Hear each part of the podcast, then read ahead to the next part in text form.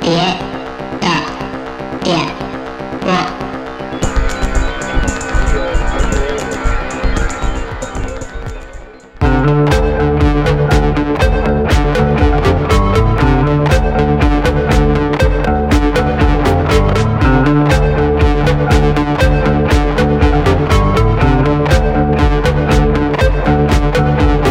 Seven eight six, head and tie. Kill them once, scale them off. Two shots wide, head or heels. Clean yourself. 大家好，这里是电波，我是恐怖直立员。 Five to five. 什么玩意儿？我操！团队，Uh-huh. 走路侠，慈悲的佛，因为如果听节目，有可能大家也听不出来啊，因为之前那个上一期有大飞参与，但是那是但其实已经半年前了。那个是对十年前录完的一期，对，然后其实我们这几期连着有两个礼拜了，一直录制没有大飞，对，从每年天都录，对，从元旦前一直到元旦后一直没有大飞，刚好十四天啊，十四天，所以大飞去哪儿了呢？嗯，去年没事儿，就是最近啊，经历了一场奇幻漂流，没录吧？录上了。然后最近经历了一场奇幻漂流，就是深刻的感受了跟疫情做了一次亲密接触，然就后是呢终于轮到你了，对，就是终于到我了谁跟你这亲事儿密接触？疫情啊，跟我亲密疫苗跟接你触，亲密大数接据触跟我亲密接触，对，嗯大数据问题，大数据判定跟我亲密接系触。系统，我觉得大数据不想跟你亲密接触，就这样，嗯就是咱们听那期那个我们那元旦那期新年节目的时候，大飞最后不是有一段语音出来了吗？对，那时候他的状态是出差，对，当时在然后出差，然后而且应该就是我们这期31节目上的时候，三十一号的时三十候，呃，我三十号录的，对啊，你对三十一号的时候就应该回京了嗯，就是应该是就回北是京过年跨年那天晚上嘛，实际上应该是因为年底谁都不愿意出差嘛，又赶上跨年元旦，都嗯都愿意在家待着。然后当时就赶着说是想三十一号回北京，然后你这最起码正常的跟家里一块儿过过年，一块儿吃个饭什么的。嗯，结果哎，结果三十号买票的时候没有任何问题，三十一号的时候到北京就上车什么都没问题啊，就正常刷身份证，然后查健康宝什么上出了车。站，哎，出站的时候就给我就是就开始报警了。给你摁然后那儿了然后就嘟嘟嘟嘟嘟嘟嘟响，然后我操！我当时想，完了，嗯，我身上背这几条人命啊，我这几个大案啊，终于案发了，终于他妈案发了，终于查出来对，终于到我了。 Dirty Cup 当年当那个嗯刑警的时候，法国反毒网嘛，嗯是吧？啊嗯，这这露馅儿了。因公报私仇，因为当时啊，我确实没想到是是会是因为什么，因为身份嗯证报警这事儿，你我上车时候还没事儿呢，所以大概就当时也没那么想嗯，当时想的就是可能就是犯罪分子啊了。但是咱们身边有朋友也是一入住就身份证报警，你当时是想的，对你没想什么，比如说是不是公司里边有什么没有，事儿，然后让你给背了，金融没有，没有，我当时真的想的就是案发了嗯啊嗯，就是可能就是案发了索命来了，啊，嗯。因为身份证响还挺特刺耳，你们应该都没听过那声儿，就是他是是在哪儿刷身份证？啊就是然后报你警拿你现在等于是现在没有纸质票了，嗯就是所有的那个进站刷身份证进站刷身份证，啊出站刷身份证，啊就那个炸鸡闸机那就开始响嘟嘟哦嘟，它是联网的嘟嘟嘟就开始响。嗯，然后呢，啊突然就来了几个来了几个身着制服的小伙军子，队就是你的同事，呃，对，还不是我的同事，就是高铁站的那个小伙子们，高铁战士，啊，小伙子们就嗯就把我围拢了，嗯说那个说哎，嗯，先生，来吧，嗯，然后到小黑屋我还里，我还看呢，没有没有小黑屋，我还当看时呢就你一人吗？就我一人儿，我还看有铐子没有啊？我操！嗯一看没铐子，有一暖气没啊，没铐子，没铐子就跟他们走吧。配了一暖气，没有，当不时一还般都当靠暖气上嗯吗？那不是不是那块儿啊，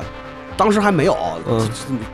空那个直接就现场办案了，你知道吗？嗯阿文说呢，我说我说什么情况啊？他说没事儿，嗯说你别着急嗯啊，我们再再核查一遍，嗯别别咱别冤枉好人。别误伤，对，不然会后嗯他冤拿枉了一个好人拿了一个仪器，嗯，然后底气操炸了，就就上去了，叭叭叭开始响，然后整个果然出不会啊放过一个坏就人，出了我的信息，你知道吗？嗯就是身份证刷出来，它是有一个信息，就跟那个游戏一样，那有对那你是那有个界面对对对对对那对信息上有那个界面感感情状啊，况，一个圈儿，一个这感情信息上有感情状态，那肯定就是那啥呀，啊有感情状况是吗？ 有感情感 情状况，就是有问题就不想回家，就不想回家，存续存续。 然后就是你那这信息相当于呢，要是直接给你拒签了，被北京对，拒就被签北了京拒签了，它是一 红戳，嗯，没给就是 check，啊，它是一个红色的。然后后来我说啊，他说您啊，走不出不去了。嗯，啊，说您反正不能进京。我说为什么呀？说您被限制进京了。今儿你是回不了家啊、了，你肯定回不了家了。嗯我说那这么着，我说呢，我知道跟你说也没用。我说你们这儿呢，谁谁能给我解释这事儿？嗯，他说呢，我解释不了你跟他说找李队，我跟他熟，啊、嗯我就说呀，我说你谁能解释？他说嗯我解释不了。我说你来吧，然后就跟他们到那个然后高把铁站自，己衣服脱了，嗯那那没有用。然后到高铁站一个角落，那个角落呢就是一个小玻璃房子，嗯什么都没有，玻璃一小玻璃房子。嗯，里边有几玻个璃屋，里边有几个哥们儿也在那儿撅着屁股写材料呢，你知道吗？就是估计跟我情况都差不多啊。嗯然后后来呢，我进这个是什么情况啊？汉尼拔他说啊，你这个大数据啊，就是就不判让定你进你京判了。定你死亡没有，了，当时他没他没给我解释任何事儿，天网就这个事儿，看你听我慢慢说，他没给我解释任何事儿，但我们已经知道，就是他不解释，他那就是说呢，说你现在就是被限制进京了，具体什么情况我不知道啊，就是我不知道，但是呢，我是高铁的工作人员，接嗯啊我也不是警察，嗯我就是高铁站的工作人员，啊嗯这个呢，我不能让你出，嗯说这是我的职责，嗯，死都不能让你就出，我死都不能让你，你今儿把我打死在这儿，我也不能让你出嗯。但是你是怎么回事儿？不知道对不起，不知道。不知道，啊确你实爱怎么着怎么着。对， 就那意思就是就是，那你能在高 就铁是你站别里找我了，待你着别找吗？我了啊！那意思就是你别找我了啊！那你能个在高铁站里待着吗？你不行啊！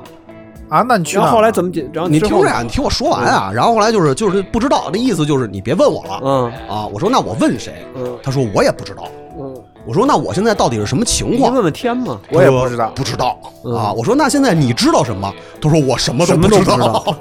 我就笑了，你知道吗？我当时后来我不就给你们发微信嘛？我说对，操，我啊说你哎给，我说，你们给对我发微信哥们儿就是挂了给我说操，我说回不去了啊嗯，。但然是后不知道为什么，不知道，然后特逗。后来我说我说这样，我说哥们儿，我说你啊帮我查查，我说你你能查什么？嗯他说我也不知道我能查什么。感觉我说状况我说犯罪记录你能查吗？他也没遇到过这种情况，应他该是遇着我，他们就是他肯定遇到过，这个事儿，就是后边咱总结的时候嗯说嗯，嗯，他处理这事儿处理太多了，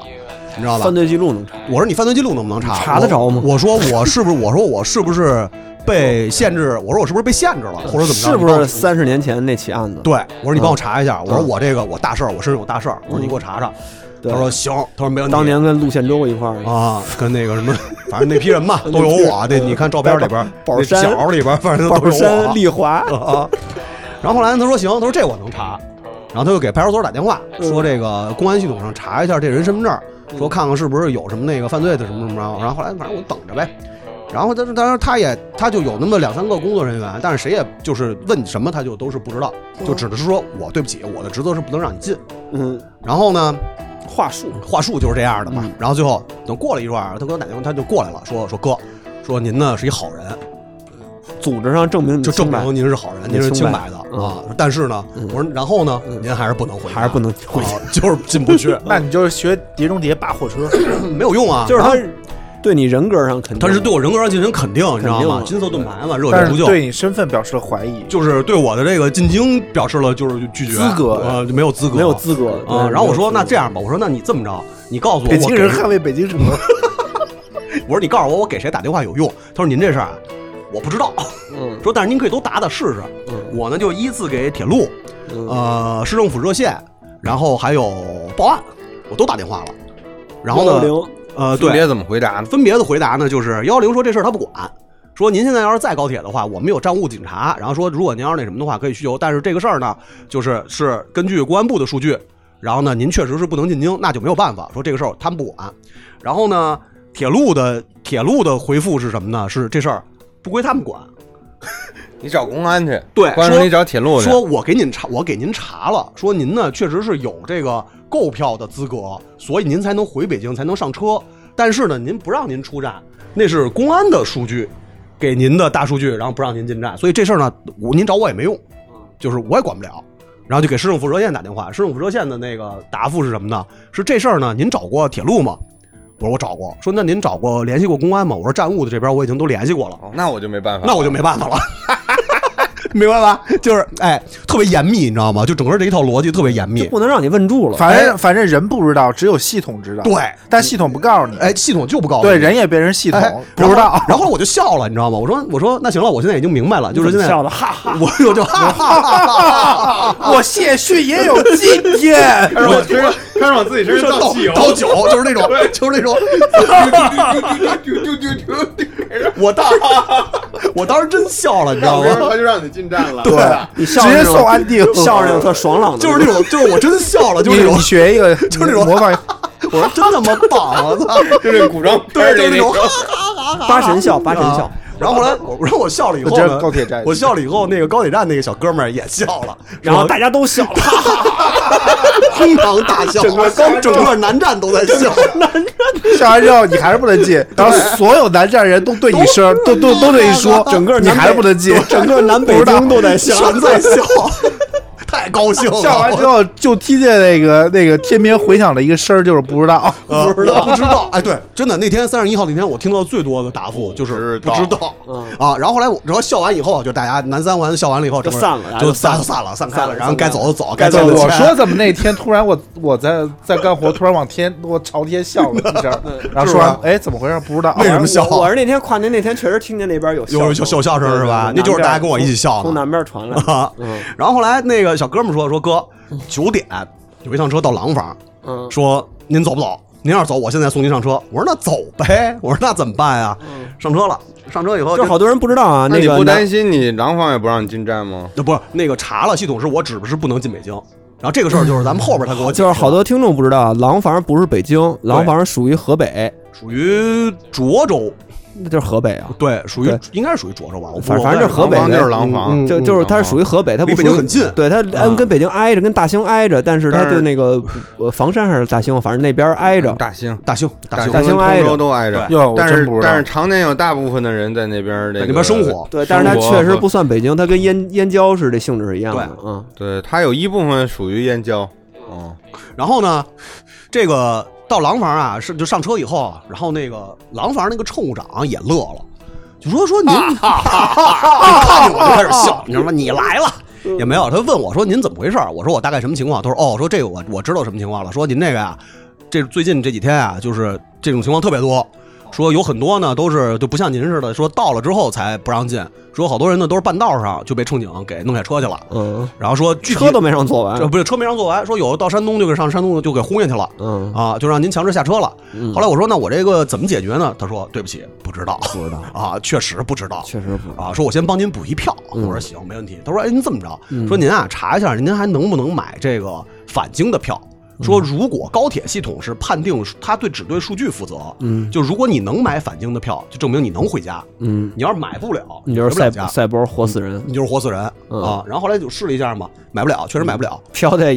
飘在北啊哦但京你外在的宁波的时候能买，我在宁波的时候能买，就等于我在宁波那天的时候还没你给在我路，上已经被判定是活死人了，我就是在路上被判定的。我天啊！你在路上是不是呃被判定活死人的一刹那，你是不是浑然不觉就是就浑是一然个嗯不知，真的浑然不知就一个人在那个下了高铁之后变成丧尸，但是 Matrix 已经嗯判定了，判定了，然后呢，就你等是于活死人，就后边但是你嗯就后边的事儿啊，我觉得就就是中间那点儿的廊坊住什么就不用说了，就是等于我到廊坊之后，为什么不能其实其实说我还在想了一廊坊招干嘛儿了，嗯我还想了一招儿，我说呢，我打一车。我走陆路交通，我看看能不能回去，嗯因为这个其实就是大家，因为当时啊，高铁站那小伙子呀，就跟我挤眉弄眼儿，你知道吗？就是哥，高铁您肯定进不去，我以为哪种挤眉弄眼儿，就是就就那种，嗯你知道吗？就是满满脸跑眉毛那种。说这个高铁您真的不行。嗯嗯我说那别的路呢？他说别的那我路不知道，你就就那种，你知道吗？就是那种，就是就是那种，那我不知道。别的路哎，我是跟你说，这跟我的经历有点像。我不是那时候那个那次在不是在杭州杭州吗吗啊？然后我也是，就是因为那次第一次给我拦那儿了，不让我不让我买票，不让我进嘛。然后后来我也想过陆路，就当时就想打一个顺但风是你是车。没做核酸吧？当时当时做完核酸，但是核酸得第二天啊没才出出来来嘛。然后我就说不行，我也陆路吧，就是打一个顺风车从杭州到上海，也没多少钱，二二百多块钱吧好像。然后，但是后来不是第二次混进去了嘛，就是就是想的方法是一样的。对，你就是笑着进去了因。为因为因为整个杭州杭州东站都在边笑着边走，我一路从杭州笑到上海啊 了。 然后后来等于那小伙子给我满脸跑眉毛，你知道吗？就是嗯那种说哥，反正高铁您真进不去，嗯但是别的反正我也不知道，就那种你知道吗？我当时心里有谱了，哥们儿自己人。嗯我说虽然人家跟我说不知道，但是他电波听众对，肯定电波听众，但是他我觉得知道他知道。然后后来我到我到廊坊站以后，我就打一车，嗯，然后肯定被黑车司机黑了啊，因为黑车司机一看我这情况就知道怎么回事儿，你知啊道吗算是？新业务，对，然后他就明白，你知道吗？说跟运送活死人，说您放心啊，说我今儿保证给你送出去。啊运送活死人进京，他用不，说我保证给你送出去啊，没问题， 是给你送涿州去了吗？没有啊。然后到到检查站就给轰回来了，他检查站怎么查个轰法他查身检份查证站，是查身份证的，那就所有车都查身份证，都所有车都要查，所以在检查站的时候堵的大概得堵了一个多小时。肯定得堵啊。对，然后就等于你你那个身份证还是报警，然后特逗的是什么呀？你藏后备箱都不行吗？那你违法哥，那真违法了。就是你这种属于叫叫什么什么疫情什么什么什么东西，这我也后来查的，说你要是这样的话，你比如说你怎么着，你就嗯那算你违违法不就回北京关着了吗？抓起来了，判刑的。不是你查的时候，哦你藏后备箱，然后那你还是回北京啊你一看后备箱有判刑动了，你一看后备箱有动静，然后你赶快摆成这种状态，然后穿的，然后呢，你打开你嘘，我身上有这查案， 然后直接就给我崩了，对着对着后备箱就 而且是崩，昆汀视角，对， 然后特逗，啊，然后特逗，就是等于我在检查站的时候，等于又身份证又报警嘛，报警以后我就找那警察，检查站的警察，我说啊，我这情况呢，高铁不让我进，我说我走陆路能不能进？他说对不起，不知道。我说那这个东西是你们警察公安部门给我算的数据判定，那这个数据到底是怎么回事？你能给我解释一下？对不起，不知道。我说那我现在应该怎么办？我只能告诉您，您回去。我说那我什么时候能回家呢？他说不知道。我说那这就是说那个我不能回家过年。他说对，啊，然后您走吧，然后就回去了那，你被驱逐了，你就这是被驱。逐了，被北京北京包容容不下我了啊。北京人没有捍卫成北 京城，对呀、什么还什么什么北京什么这那的那个啊，对，反正就就给轰走了嘛。后来就到廊坊了，到廊坊以后呢，我就开始想辙呗，就开始打电话。我在廊坊那几天，人儿了市长打电话，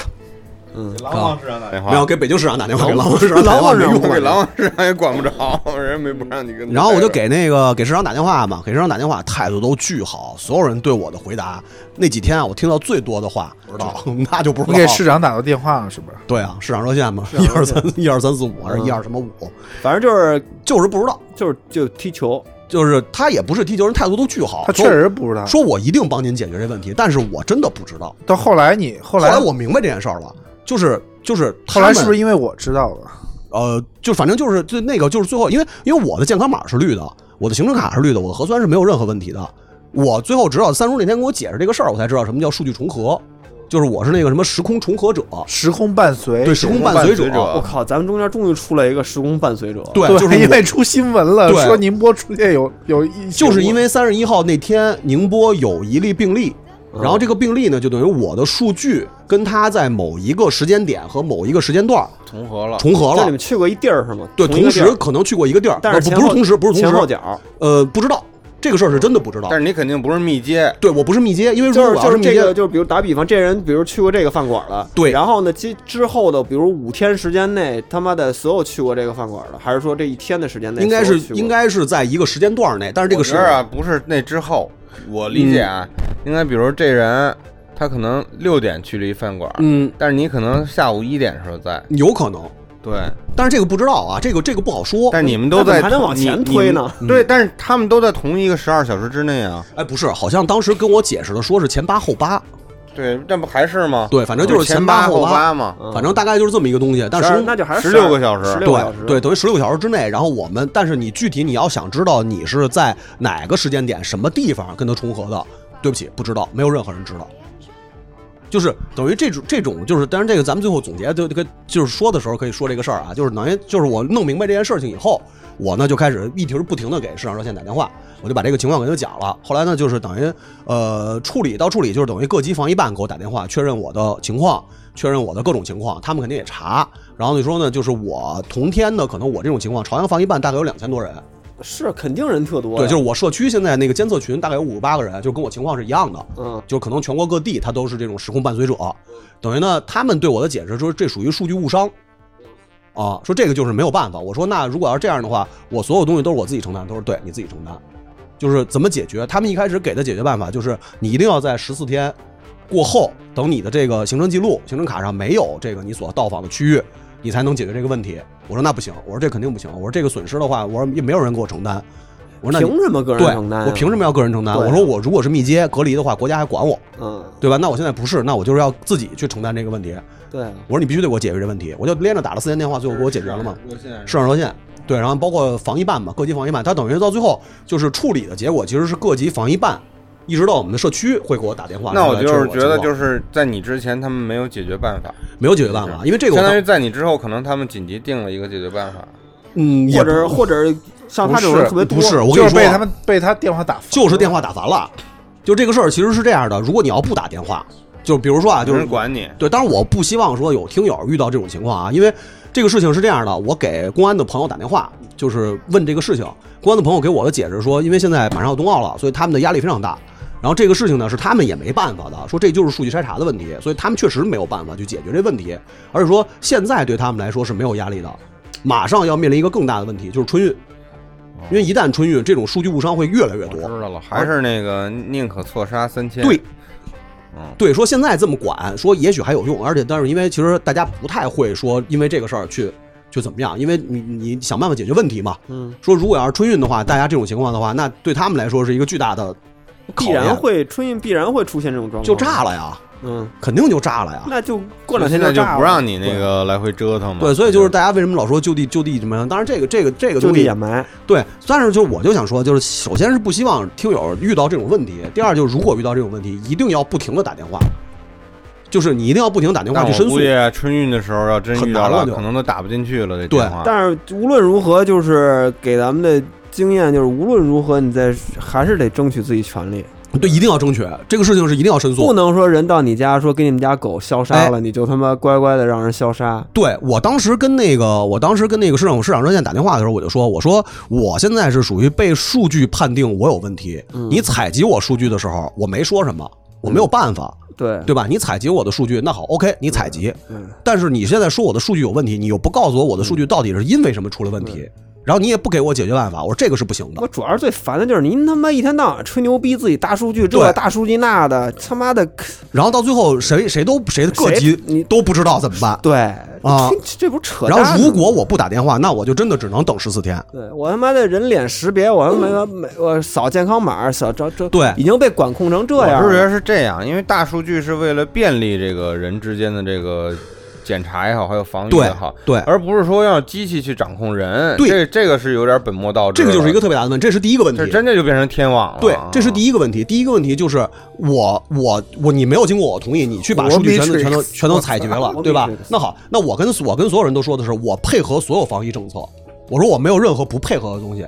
我说我全力配合，但是你一定要告诉我到底因为什么和告诉我一个解决办法。我只是需要这个东西，我不需要任何事情。说我我只是想希望说我能够得到得知我到底是怎么了和我应该怎么办，对，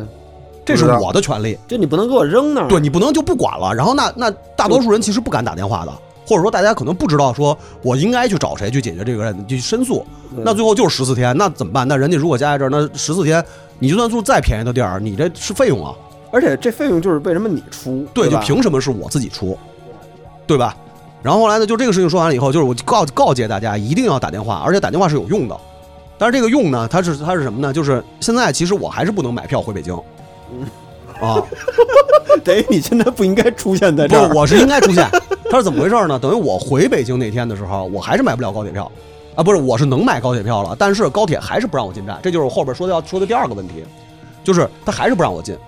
我说那现在已经我的我的健康宝已经变成通勤了，我说这个事情是没有任何问题的。然后然后怎么怎么怎么怎么样，我就说那堆，他说对不起，不知道，说但是不能让你进。我说那怎么能进？他这说已经是第二次了。这已经第二次了。然后呢，就是等于我回来那天嘛，我说那这个问题怎么解决？他说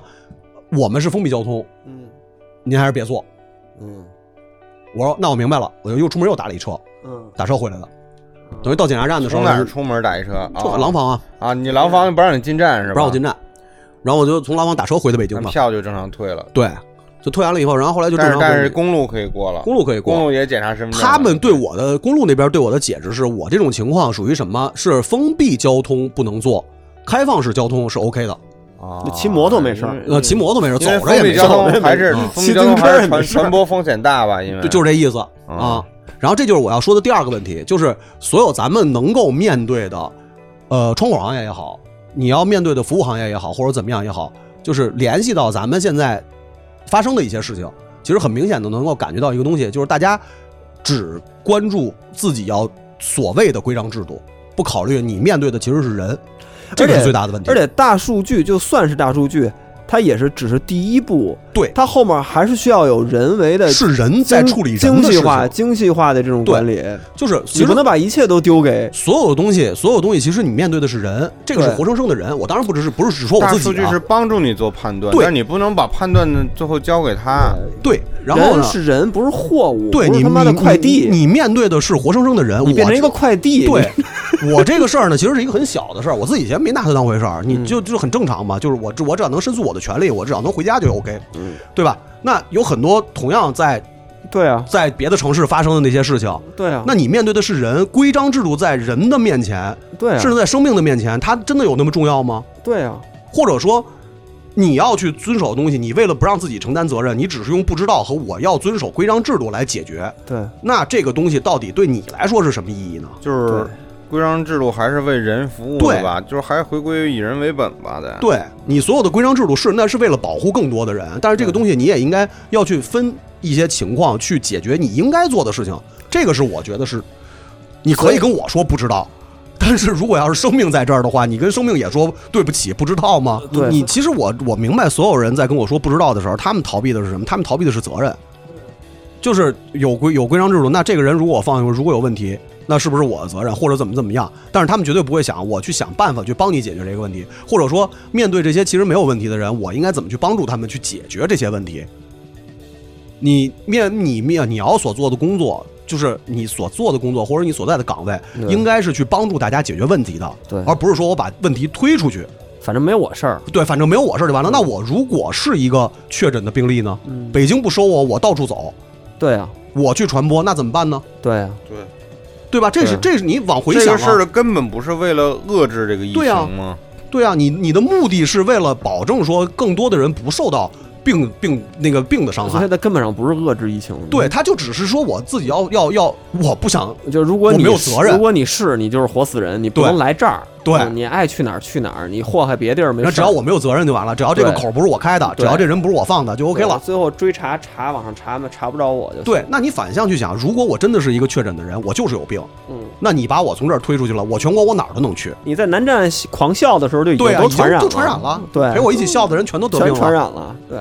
对不对？就这种很简单的一个逻辑一声嘛狂。笑 嘛，对啊，所以其实就是你像这个这个事儿啊，就是一个很奇幻的一个小漂流、小漂流过程。但是就是你在联系到很多事情，就是说去想这个问题的时候，就只有真正在你面对这些问题的时候，你才能明白，真的不是说像大家想的那样。而且就是我觉得就是那种给所谓的这个现在啊这种什么叫好的那些人，这这事儿要落你自己身上，是对，吧你也别事不关己高高挂起，真的，对，哎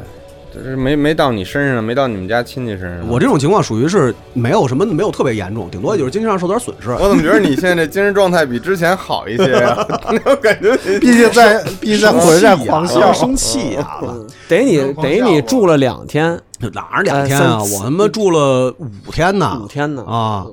我住你了也没三四出门吗？我出来，我到处走，吃饭廊廊坊。吃饭。去哎了，这回去了哎天津是吗？，这回是不是 把这回是不是把廊坊玩透 了？ 又玩透了。深度 游没有，没没去。廊坊朋友都不敢见我啊，啊！廊坊朋友说说说你什么情况？我说我马上绿的，那哦他也怕不行。他他怕粘上。对，怕粘上，怕粘我。对所以说这对朋什么友，朋友啊？朋友，我不跟是你说，，就是如果他粘上了，咱也不敢见他呀。一一咱一见他，咱这儿也但变了。问题他没沾上啊。不好说，他不好说呀这种就不好说呀。但我还记得我从国外回来，我刚从地坛医院出来的时候，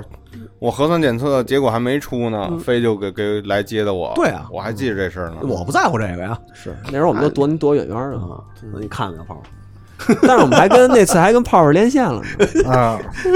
假 装假装表示一下哎这假关心，装表示关心，啊我操！然后老刘没录上音。嗯但我真的挺理解飞这种状态的，因为我当时也觉得特别，嗯就是是无生气助，无对助，我觉得对特别无助，就是没没处说理，你知道吗？嗯因为没有人真的就是，哪怕你有一个人跟我说，呃，规章是什么，原因是什么，解决办法是什么，你只要跟我说了，怎么着都行，对我觉得无所嗯谓，对吧？对那就想办法就完了嘛。都都对都成年人了，都快四十岁的人了，我这点事儿我还解决不了，嗯，对吧？没有，所有人就是一个不知道， 对然后让你等，对，就这种是最烦的。 对，你就不你就不知道为什么。嗯对，这不知道，嗯，不知道， 这挺哎，这个就是我虽然我那次经历没有你这次这么险恶啊，但是就是我能理解那个心情，就是你在异地，然后你就突然告知你有可能回不去了。哎，而且这个时间还这个情况还不一定，啊，然后我当时脑我脑子一下就过，我操，我我就想，如果因为当时他确实就不让我进站了嘛，然后我当时就一直在想，我操，如果真回不去，那我这比如待他妈十几天，我干嘛呀？我在这儿，我就你知道吗？就那种无处去，你知道吧？就那种感觉，还挺他妈吓人的。我现在是想出去，我不敢出去。因为嗯现在嗯我不敢去，别出去了，现在还是别出去了。对现在，我现在状况真的出不去。对，就天津也想有，想出去不敢，嗯而且我那行程卡，你看，北京、天津、宁波，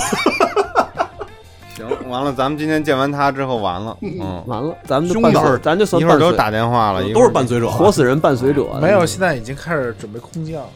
这几个无人机一下就来了，你知道对吗？，然后一个简单的小的奇幻经历啊，啊，这然后有点感慨，稍微有点感慨。这感慨其实也是针对于更多更大的事情，而不是针对我个人。其实我说的人是一无所个谓事，儿，对，说的是一个说事的儿。是一个事儿。啥时候能翻篇儿啊？我操，嗯，真的受不了了。所以咱们就是这个这个如此苦难的情况之下，那还是得干点让自己高兴的事儿。嗯这，什什么么事事儿儿让让自己高兴？啊干这儿？看综艺呀、你你这几天哎看综艺了吗？还被在真硬看转了，还真看你了。在隔离期间我，在隔离期间还真看了，不是隔离，我这就是人自由行动，行吧，咱就进正题吧。进正题因。为正自好由行动正好这期，因为我们之前啊，我跟大飞在今年年初的时候跟一个台湾朋友，那个录过一期台湾综艺啊。然后呢，当时台综泡泡知道这事儿以后，就跟我说，我我老看综艺了，嗯我原来小时候特别爱看台湾综艺啊什么的。然后呢，这个综艺这个话题，之前我们在那个群里头聊的时候也聊，偶尔聊过几次了，就这个选题啊。然后今天正好咱们就把这期给录了，就是聊聊咱们看过的那些综艺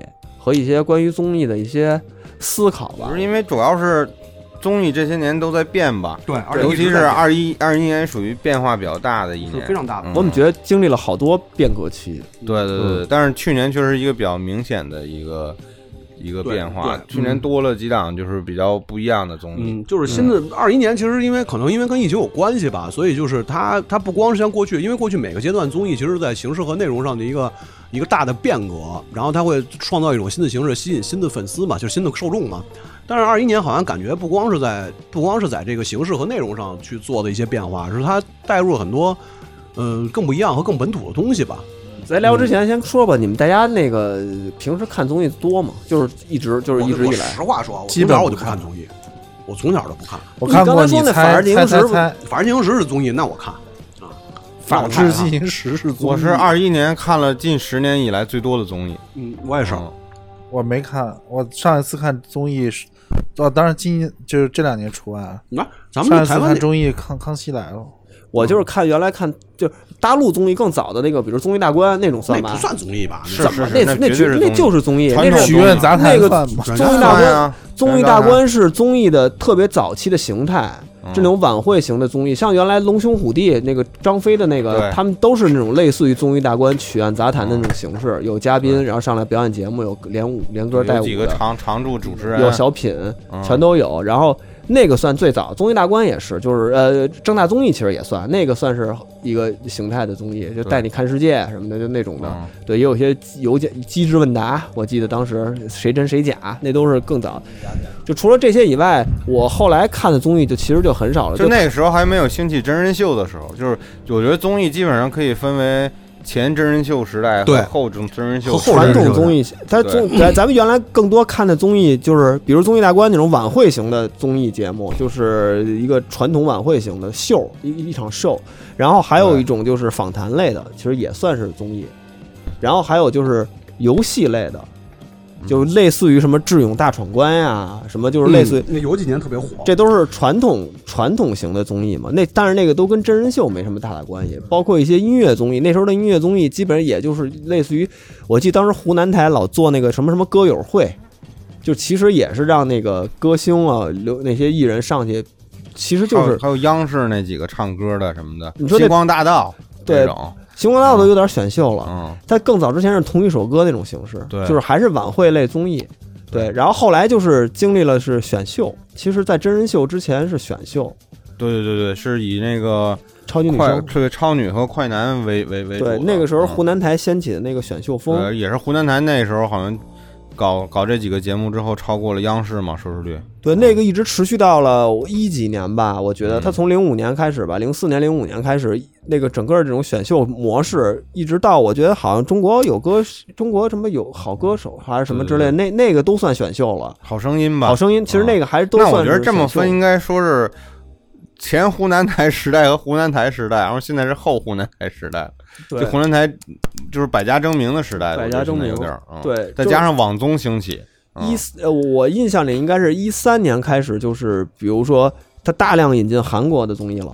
就是对买买行，无论是那个叫什么跑，我都没看过，但是我那知个道跑跑男嗯什么《爸爸去哪儿》，那不都是韩国的对对对现成的综艺吗？就包括有一些虽然不是买的韩国的 IP，但它抄从的模式上也比较学习韩国，对像前几年比较火的那几个音乐选秀的，说唱选选秀类的哎说唱啊的，嗯，对对。但是到现在这个，现在你咱们咱们从哪儿开始聊呢？你就从从我觉得最这近些就说差不多就行了吧，嗯你就还是主要重点说说，就是这去年的一些综艺吧，因为前几年我觉得大家聊的最多的可能无非就是《中国有嘻哈》和那个《月下呃说唱》新对时对，代什《说么唱的嗯新时代》什么这那些几，因为这就是啊我可能哦对打眼看过那么几个的嗯，对，因为我我我我还没说我呢，我自己看综艺特别少，就是真正去看综艺的，其实都真的特别少，除了就是早年那几个老的综艺大观什么的，那些后来韩国引进那些，我几乎都没怎么看过。嗯，《好声音》你没看过？我就是看过一嗯些那个片段的那种形式，我不我不我没追着看。对，好声音在全世界其实基本算是流行文化的形式之一了。那那个梦工厂那动画片儿不还致敬的那个好声音吗？好声音跟达人秀，对，就那叫什么，就是一堆动物的那个，嗯对。那从今年开始呗，对，还是嗯从今年开始吧。今年大家看过什么那个印象比较深刻的综艺啊？今年最火的，我觉得一开始就是那个披荆斩棘的哥哥，嗯，哦，因为但是他基本上是延续的那个前年的那个乘风破浪的姐姐，嗯但乘风破浪姐姐我其实没看。嗯，嗯，披披荆斩棘哥哥也是看了，也是因为那个几个几个老人儿，对，因为那几个老老香港、老大湾区那几个哥、嗯哥们儿，嗯然后我我才梁梁看的。梁汉文什么的。对，我觉得现在他们这种模式就是，就是有点炒冷饭的意思，把这种那个以前有有一定群众基础的人，嗯再把它拿出来，嗯嗯，然后也没再有花让多少对，钱，让他再再重新孵化一遍，嗯然后还有点像那个以之前那个极限挑战，嗯，就就就就感觉是一个不那么新颖的一个形式。我看了那个嗯形式了，我觉得其实就跟《说唱新时代》形式是一样的，它就是几什么几个公演，然后在公演中间对加一堆生活的但那个不一样的就是，这些人本身已经是公众人物了，啊，对嗯但可能没有现在这些流量小生那么火。对对，嗯但是结果这个综艺其实本来它有点炒冷饭的意思，我觉得可能也是图稳。结果这就这个嗯节目里边还、还出了几个出事儿了还。这还对，嗯，对，哎，本来想着炒冷饭应该好炒，但是结果没想对到，对对，可能本来觉得这几个人应该比较安全，嗯，嗯，但是我我我就想，呃，我本来想放后面说的，但是也是可以嗯跟，就是我我看了几个那个那个《披荆斩棘》哥哥，其实也是嗯为了看那几个老人人儿儿，老人嘛，啊，就是感兴趣那几个老人儿，感兴趣。但是我我从中发看出点问题了，我就为什么不爱看这些综艺啊？嗯就是尤其是这些真人秀的啊，就是我特别讨厌他们好多人在那个综艺里头塑造出的那种人格。就是综艺里头有很几有几个类型是特别讨好树人社嘛，特别讨好的一个人设， 老干部人设啊，老干对老干部的傻狗的啊，爱妻人设，爱妻的，还就是动动的就哭，嗯啊，我，然后我这种东西，它肯定会讨好某一部分受众，嗯对吧？而且这这可，而且大部分受众应该绝大部分受众都喜欢这种，但是我就特烦看的，因为我因为我觉得这帮人都是都是他妈人精儿，你妈的那在混好多年了在他嘛，妈人是干嘛？人是演员。在他妈演艺圈混到那么多年 了，对，全是他妈演的。但是我我觉得有一个让我觉得特别不舒服的，就是就是里头关于林志炫的，嗯，他之前出过一个事儿嘛，我还仔细看了一眼，就是看了一眼，这我觉得林志炫没什么问题，是一个艺术家，然后呢自己有点各色，不跟其他人聊天或者怎么着的，很正常，就是一特就是林志炫是怎么着呢？就是他不一前这这个节目前几期他不是有点招骂吗？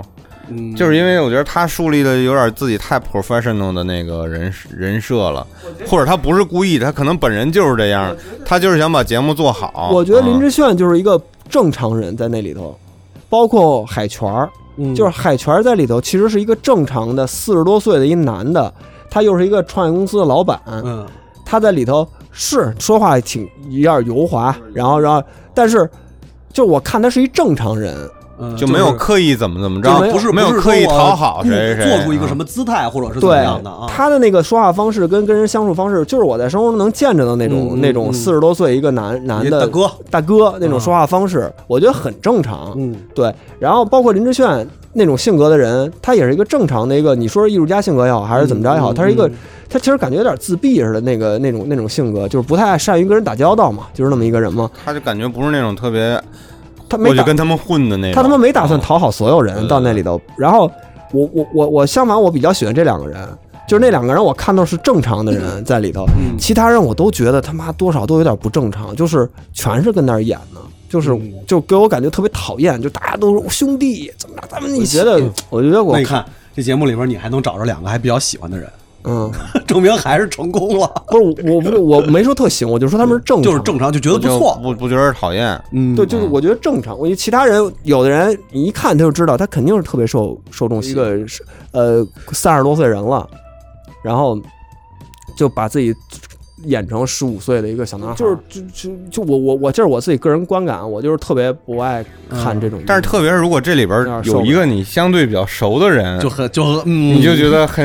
嗯很恶心了，我跟你说，知道你知吗？道你知道那个我我看这我我就看了一点儿啊，因但为我真是听你说完之后我才对去看的。我是因为有熟人，嗯确实是非常熟的，我也不说是谁了啊，嗯因为这个就都是黑历史，就是非常熟。我恨不得我上高中的时候就认识他，你能猜出来你？能猜出来，嗯，反正就是从高上高中就认识他，认识他年头太长了，就是他是一什么样的人，我太了解了。嗯我当时是因为他，所以看的这个综艺，但是看了几集以后，我就发现，嗯，艺人，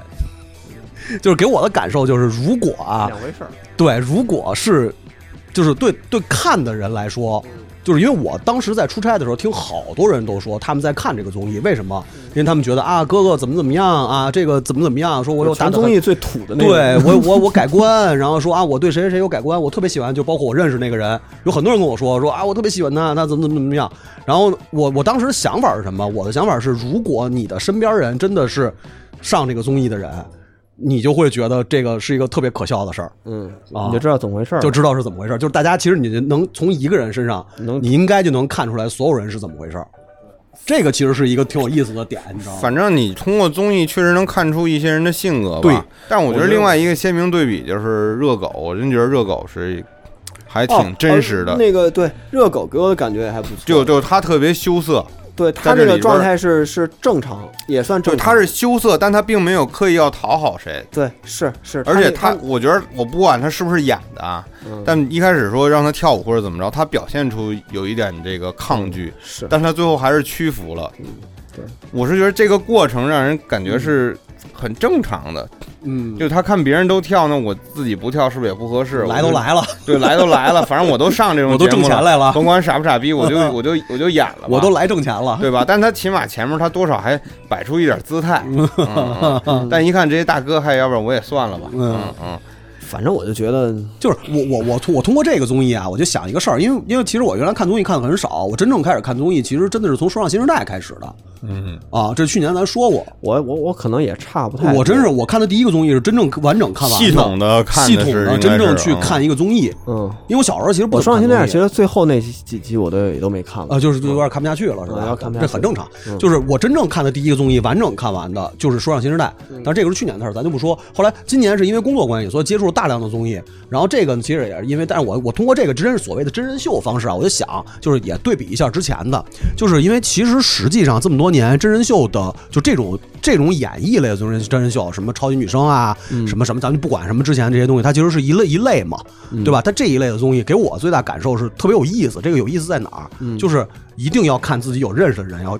在这个综艺里边儿，你就能发现无限的乐趣。它一个试金石，就是对能它是试出来这个这这里头到底是不是都是演呢？对，而且能试出来什么，就能试出来这个人到底是不是你认识的那个人。嗯，其实跟那个月下跟那个什么是一个道理，就是我能理解，嗯就是确实这就是一个 show 嘛，你对所以你肯定还是需要就是演看表演的成分来的，人他是怎么把这个 show 嗯。是当成一个工作，还是当成一个我要靠这个去怎么样？但是我确实不太喜欢这种嗯祛魅的形式，就是就是看不下去嘛就是就是把把人弄成一个就是就是本来是艺术家，或者你是个音乐人，或者你是一个歌手之类的吧。其实我我我现在的想法就是，那我就看他表演就好了，我真的不想看他看看舞台但我觉得反正舞台表演倒没什么可看的，没啥可看的，因为你要看这种节目，我真觉得没什么可看，就硬一堆人，明明一两个人能唱好的一首歌，非要凑他妈十个人这事 儿，我其实挺不理解然后的。分明是不会跳舞的就人，是就是就是硬搞这个团队精神这块儿，我就就我是最讨厌这种综艺这一点啊，就是你非得绑成一家人或者搞成一个什么团 体这事儿。你翻倍对，homie family，这这这我我就觉得这个是比较别扭的，嗯，嗯，对，就反正这是我第一讨厌的这个，就所谓综艺讨好型人格这种，这种包就包括这种祛魅化的这种这种把，我我不希望他们祛魅，我觉得当做一个正常的演出，我我我我，对于艺术家，而且你真的你如果要是真是艺术家的话，你放到真人秀那就没法看了，这艺术家得 是被人骂死，你知道吗？那但李是云迪图什么呀？你说我，就就说你哎呀，我甭就管说怎么说，我觉得李云迪还是一个他是艺术家呀吧，他是艺术嗯家呀，我的意思嗯就是，就然后还有一点就是我特别烦的啊，就是综艺里头，我先说我烦的啊，我还烦一个就是不知道从什么时候开始，是不是从韩国过来的，就是一个是把整个节目包装的过度幼齿化，就是无论它的节目包装也好，还是它的，就是举个例子啊然后，就装嫩是吧？它很多时候都有那种，比如旅游综艺或者去哪儿的一个综艺，它不是有那种空拍呃那个无人机大全景什么之类或者什么。你首先调色，你就就都得调成小红书那样，就是饱和度巨高无比的那种调色啊！你一到现场就是你妈灰的都是灰的，全是灰，的。然后这真不说，这这也挺讨嗯厌的。嗯这也个是调照片，反正都是是啊调色幼稚化，其实这是一种幼稚化调色。然后还有就是，非要往里头加一堆他妈卡通形象。本来那湖就是一湖，挺好的，你非画一个小的海豚跟那儿从那儿里出来，然后本来是一个什么花儿，你非你非给它画俩眼睛，我就我真的觉得就是就是是不是所有人现在都能都接受就是这种低幼化表现，就是你几乎看所有的综艺综艺全是这么处理，他只要到这个外景看见什么东西，他必须得给他加一眼睛，加一手，加加什么什么呃有月亮上面有一小孩儿那儿站着，就是之类这种韩国式的插画风格的这种这种这种卡通形象就在这个综艺里泛滥，就是把你当幼儿园小孩儿哄。呃，美国的那种综艺，他不会这么处理的，嗯而且从调色上看，调色从一开始调色就不这么调，韩国有有像韩国现在有不少那种特别大型的那种真人秀综艺，也不是这样，也不这样啊不这样，也不这样就那个拍《丧尸围城》那种，就对啊 那个太牛逼了。怎么到这那儿个就怎么到这儿咱们这儿就变成一个，一个是那种泛滥的那种饱和度高的那种调色方式，我就受不了。 嘿，那你还没看他们修剧照呢， 然后修综艺剧照， 然后，然后，对这修修修脸修不修脸这个，这是另外一回事儿。这这还有就是这种过度的这种节目包装，嗯我就我就看不下去，我真的看不下去，我受不了这种。我是觉得杨子杨子说的这是前几年综艺的一个对大的一个，现在也这样啊。现是在今年今不是就年二一年就二一年出没的有很多综艺都不是没有这这样样的，嗯反正我今年看那个离婚综艺，就也就还这样，哦离婚综艺也有这个啊呀，也就就全是这个。他们因为它全是外景儿，就全这个。就我就哦那那可能还哦真的有点放一个小卡通什么的，对嗯有点，那可能还真的有点区别。我操，但我觉得有的卡，我跟你持不同的观点啊。我觉得有的卡通，就说白了，如果它设计好看了，我其实觉得不是不提反升感。是提升观感，就就是那个那个一年一度喜剧那小花儿，嗯，我挺喜欢的。我觉设得计的真不错。对我觉得画的包括戏剧新时画的代。很好，而且它有一点那种枯燥的那种味道。对嗯，就呃，我我我这么说，当然这个这个可能是个例啊。呃，嗯一年一度喜剧大赛，包括那个戏剧新时代、呃戏戏剧新生活，嗯，呃，黄整磊个弄的那整个美术什么的嗯做的非常好，嗯就是他也加这些东西，但是非常好看，就是那个不会说让你觉得它是一个它是一个不应该有的东西，它也是综艺的东西，它也是综艺，它要加那些东西，但是它会加的非常合适就。可以应该有，我只对不过我而且整个我都嗯我是是觉得是这样，因为一个综艺它可能要增加一些这种视觉符视觉符号的这种记忆点，这样便于它以后再去做其他的商业化。比如说，我这个综艺我想授权一个什么快消品，我不可能一直靠明星，对吧？因为这明星有可能出事儿，乱七八糟的。那我比如说我我搞一个什么。跟这个快消的一个合作，那我用哪套视觉语言是能我是明哪是哪些用户能记住的呢？我明白你的意思，嗯这个视觉符号肯定是需要，Top Gear 也是需嗯要，也是它的一套数呃、对啊视觉符号，但是就是该什么样儿什么样儿，就是全拿它当小孩子哄，哦这个是这个我是受不了，你知道吧？我我我是这个，是我明我明白你的意思，嗯嗯就是就是所以所以所以咱说回来啊，说回来就是其实呃像像什么哥哥呀、姐姐呀什么这个这种东西，它的目的是什么？这咱先不说，就整个形式，其实说实话也不是说是咱们能接受的，但是它有很多的一些一些可能咱们能找到的一些缺点，就比如说我的缺点和你的缺点或者怎么着的，这个还点上，但是绝对不会把它坚持看下来。但是实际上二一年是有很多综艺是大家看下来的，是真的能看进去的。确实是非常不错的，而且是跟派摆脱了以往呃几次变革真人秀，不是真人秀啊，就是综艺形式的一种一种一种东西。你比如说那个《戏剧新生活》，《戏剧戏剧新生活》真的是非常不错，它就是首先它聚焦的是表演，真正去表演的人啊、就是话剧这个东西，话剧呃文艺青年非常喜欢，有固定市场，呃挣的不多，但是实际上死不了。但是大多数表演非常非常好的话剧演员，最后只能靠成为电影或者是影进影视圈，才能真正让自己活下去。这个是现状。是那开心麻花为例，比如说是吧呃？麻花就算了，郭京飞嘛，啊，对吧？？郭京飞正经，人家对是手人家是白玉白玉兰拿拿过奖，人拿了好几年奖。你包括赵苏，就这些这些好的话优秀的，包括陈那个陈明昊，对吧？就这些非常优秀的话剧演员，然后嗯人最后只能靠影视，这个是没办法的你事儿。你对呀、这么出色的演员，为什么这么晚才被大家认识啊？嗯，因为他以前一直在这个舞台上对，，因为一直在舞台上做表演，然后然等于后呢也没有别的机会，其实其实没机会，因为他没有没有渠道和通道，因为通道不一而且样。我没看过他的剧，我都不熟悉他，我还是看嗯了综艺我才知道。而且而这而个人是这且样的，我我我听说啊，其实中国话剧界也是被垄断的，就是真正好的资源也就是那个对，就那老孟啊啊什么那个是他们是手里，是其他的像什么演员啊都是那种炮灰，嗯尤其年轻演员乌镇戏剧节这几年办得越来越好，算是多了一条路吧，就是算是多了一条路。嗯但是相不对是来讲，也把那个之前田是乌镇戏剧节的吧？田沁鑫对，不是也给嗯，嗯哎，这个这个弄，这是赖声川一块儿搞的是吗？对，哦，然后等于这个呢，等于就是说，首先它聚焦的是一个，呃，聚焦的是一个大家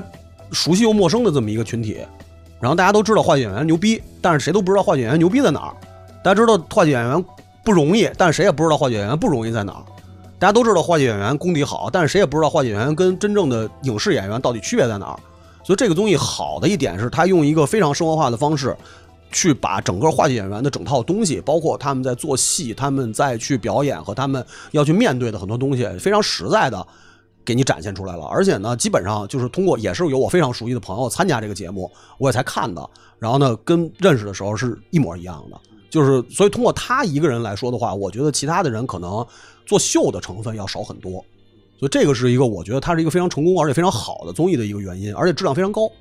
就是包括它的整个视觉，包括它每期剧呈现的内容，包括他们做的那些，呃，拍的那个，就是他们因为他们要表演嘛，他们也是演，他们其实也是就跟那个现在的演员综艺、导演综艺是一样的，他们也要去排一出戏，然后在排戏的过程或者嗯说排就是最后话剧嘛，对还就是话剧，然后在舞呢台上演的，对，然后就是最后呈现出来的东西，其实都是水平非常好的，而且保持了非常高水平的东西。它不是一个，不是一个说那种，比如我是一演员，然后我去拍片子，就拍出来狗屎不如，然后还得硬捧，不是这种东西。它也不是一个他妈的什么所谓的我是偶像，我要转型成演员，然后演的东西也不知所谓，它不是这么个玩意儿。嗯啊，所以这个整个我觉得《戏剧新生活》如果大家没看过的话，哎，应如该果去我看不爱看话剧的话，我能看下去吗？能看下去因为我看过，我说实话，我看过几次话剧啊。嗯我对话剧的这种，起码我看过那几个、嗯，那个梦的那几个话剧，啊我接受不了。那仁义的呢？仁义的呢，老话剧仁呢义的我能，啊，你喜欢老派的东西是吧？也不是喜欢老派的，因为它的题材，我看着仁义的那些、嗯，题材是你熟悉的，像什么茶馆儿什么这老种。孟也拍过茶馆啊，对啊，带哦摇那滚我乐没带看乐过队 的，嗯，对，带乐队的。带乐队的， 然后那个音乐都是那谁做的？嗯，嗯，但是反正有什么恋爱犀牛什么这种，我真觉得就就就无病呻吟 这这种，我确实有点受不了，啊你不是知道人不吗是？先锋戏戏剧是不是？档案样嘛，先锋戏剧先锋档戏案，但是我能看很多很先锋的电影，但我不知道为什么我看不了这种话剧，先锋的话剧。戏剧新生活嗯其实可以看看，你可以看看，因为它里边那些有些表达，包括说点实话。我当然肯定不可能把所有实话都说出来啊。那个，我因看为的还是少，可能。嗯，就是，但是他其实，在那个交流的过程，就是真人秀的那一部分里边，他其实还是说了不少实话的。嗯，我觉得可以去了解，尝试了解一嗯，下对，吧。尝试了解。我觉得这个可以当做是不是了解一个这帮戏剧演员的专业业务嗯和是他们平时包括一些的那心态。的一个窗口啊。嗯，可以是。如果你要是说你你对戏剧有兴趣，然后就是对话剧这个事儿有兴趣，然后但是又不是特别了解，或者说你对这个东西想去了解，其实戏剧戏剧新活是一个但特别只好有的他那里边只有话剧是吧？对，没有歌舞剧什么的。没有，没有没有没有因为我是特爱看歌舞剧，哦，喜欢看那 种那种是吧？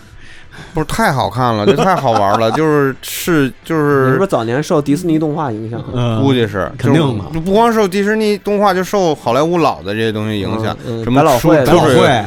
对啊，戏剧我故事啊对对对对对，啊觉得特别有画面，特别有时代感。那你爱看然歌后舞青春吗？嗯主要是因为音乐好听，歌舞青春我不爱看，哎，那你看，你爱看那个什么 吗？爱看那个那个《欢乐合唱团》吗？爱看啊 对，太好看了，啊好看啊，太好看了！啊！我一我猜就对是。我对这个音乐剧，我真的是拉拉烂太的太喜欢了，嗯拉拉拉烂的烂也的喜欢嗯，啊。那你想当歌舞剧芝加哥，芝演员吗，浩然太想好看当了，歌舞剧演员吗我？不想啊你看当那红过歌舞伎 红过当当当，然后底下一堆你那的个大腿女的，男女的，然后一散开，然后你就出来了，然后你跳你你跳跟人站着跳我爵带士，我带俩大跟人 对，然后在这咱在这，带带一个大大 你毛就儿，想不是，你就穿成这样，你跳爵士，对你就跳爵士就行。想的挺高兴的，我 操！对，啊，然后反正后面那堆管弦那种，对，就是那种黑黑人穿着 那个燕尾服在那给你吹，嗯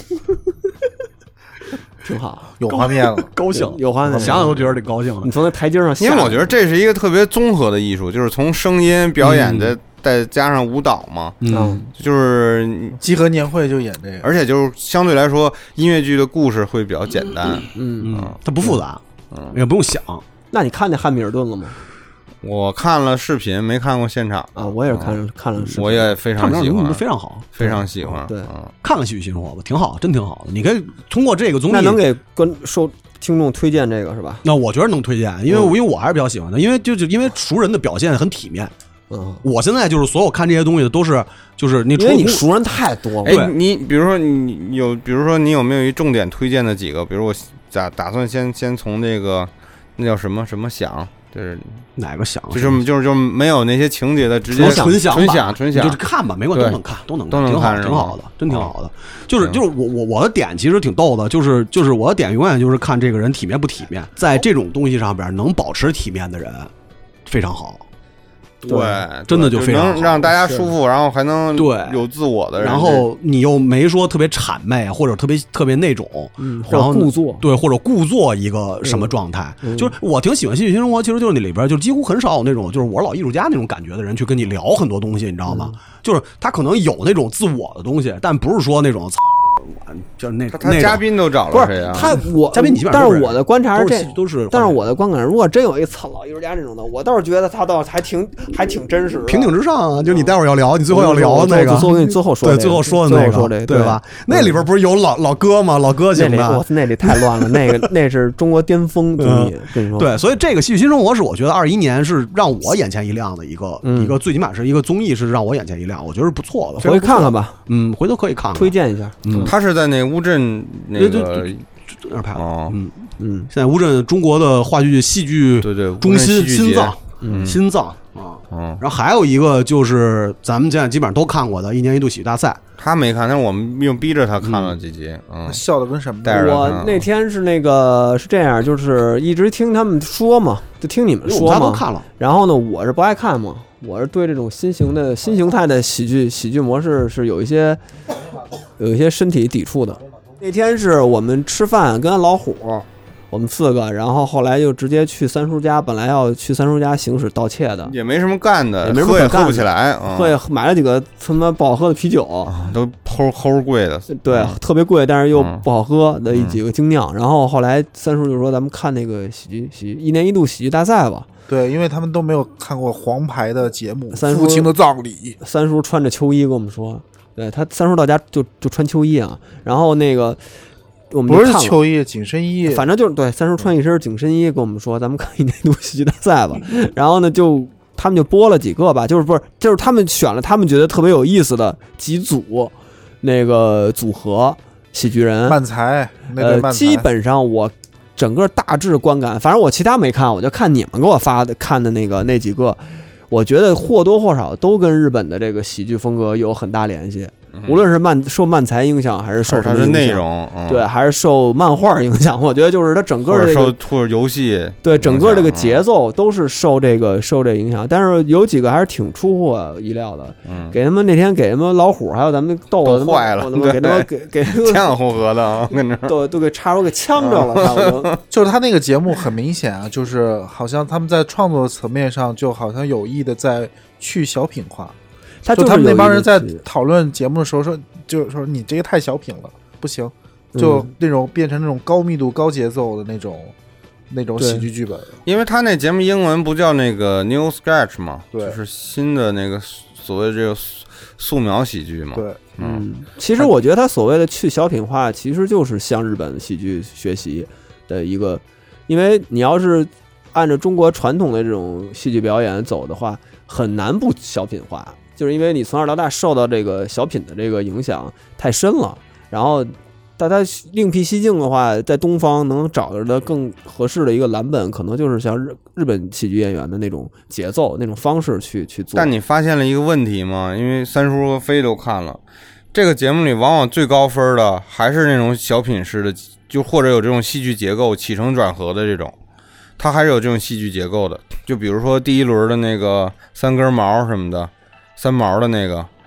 包括后面几个这个三根，毛那个三根毛一开始就是会给人感觉还是戏剧演员，人因为那仨本身就是舞台剧演员嘛，对对对啊赖声川的，就剧包团的。包括他到最后会有一个抒情，有一个升华不什么这种。嗯我感觉有一个问题就在于、就是但是这种嗯他得票就是高，不是一开始得票高，但后来慢慢的他们确实就是往下滑了。就包括那有一个个趋势谁呀、啊那个蒋龙那一对组合也是啊，蒋龙就其实最挺后稳他的，他们每次但挺稳，但是我觉得他们的故事都是围绕着小人物去追追求理想这个东西，他整个的这个叙事结构其实还是有点传统小品，我感觉啊，咱先他不可嗯说那能个表演形式不小品，嗯主要我没看啊，我没看你们说的那个那个，就是那你其中有一个看了，就是他跟五条人演的那个理发的那个，哦，就那个也还 OK，啊挺好的那个就那个就算还好的，那个 OK 比。较清亮，但他其他的就一般会最后有一个升华什么的，对，然后其实主不要是就是那个他们唱嗯戏那个挺好的呀，就挺升华的。穿越的那个呀，对，穿越那我个不喜欢，嗯。嗯，反正我就说咱们那天看的那几个啊，就主要看的那几个，反正确实有几个那个想法可以。我跟你说，我就喜欢，我不需要表达什么东西，就是逗，就是他妈好玩儿，我就喜欢这种的，就是嗯那个《父亲的葬礼》那个，我那太喜欢了。哦那就是漫才兄弟和三狗呗。三狗我不行，三狗有点儿疯了啊、哦嗯，就不逗，嗯，就太土了，你知道吗？我看那个，我不如看快手了，嗯哦，对吧？啊反正你看那个《父亲的葬礼》，就是大家如果不不了解的，可以去找来看啊。就是那个，我觉得完全就是日本的节奏，嗯就是整个就是一个其实是一漫才，对对对，有一个吐槽艺的吐那槽个艺啊，嗯对，。在那儿一直他就是就是他儿子嘛，是对对是一对个吐槽然后艺嘛，这边有一个各种这个超超现实的，他妈等于是运不可用理喻的了，嗯，那个各种道具，对，和人什么半人马啊，什么就这些最后土星什么的这些东西来去制造这种效果，然后那边在一直在吐槽，一直在吐槽，其实是整个是一个漫才漫才化的表演。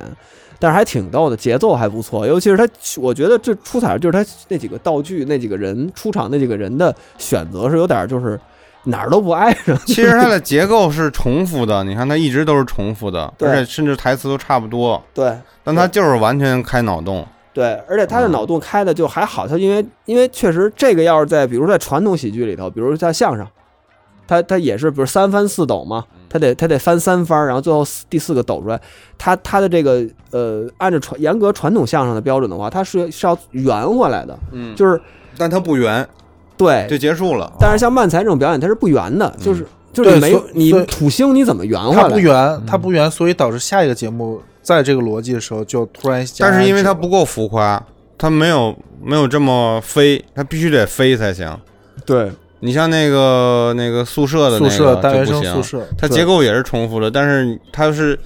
越来越低了，它泄劲儿你感了，觉觉就得泄劲那儿个劲儿了就而泄且了，突然一下就感给人感觉好像没完就结束嗯了。对，这个是我觉得啊，就是它跟传统喜剧，咱以相声为例的话，是一个，就是就是为什么漫才的表演，为什么日本漫才的演员的更新速那个换代的速度极快，就是这个人今年一下爆火，但是明年可能马上就没了，就他们的那个呃一对儿的这个搭档的这个持久的艺术生命，没有像相声的艺术生命去长。我觉得也可能是根据也是他们的这种内容决定的。就是你想，如果一个父亲葬礼最后土星出来了，他他如果他创作第二个的话，他没法用这个套路了，因为你再出什么都没都都等于这个这相当于是一个一次性的表演。我觉得像父亲葬礼真的是一次性的表演，这个但东西他我没法反复去。我倒觉得就是如果就但是从第一次确实从非这常啊种抖重复的结构和这种戏剧化的来说，我比较喜欢三国那三兄弟，啊，对那个呃他们就很像现在的这个二次元或者 B 站上这些用户，就是他那叫什么，那那个那个那个那个东西，鬼畜，嗯，对对，因他为们他们自己起个名儿叫陷阱喜剧嘛，就是我觉得他那个父亲葬礼，就是他其实结构特别简单，他就是一个设置了一个简单的葬礼场景，然后就是靠这个一次一次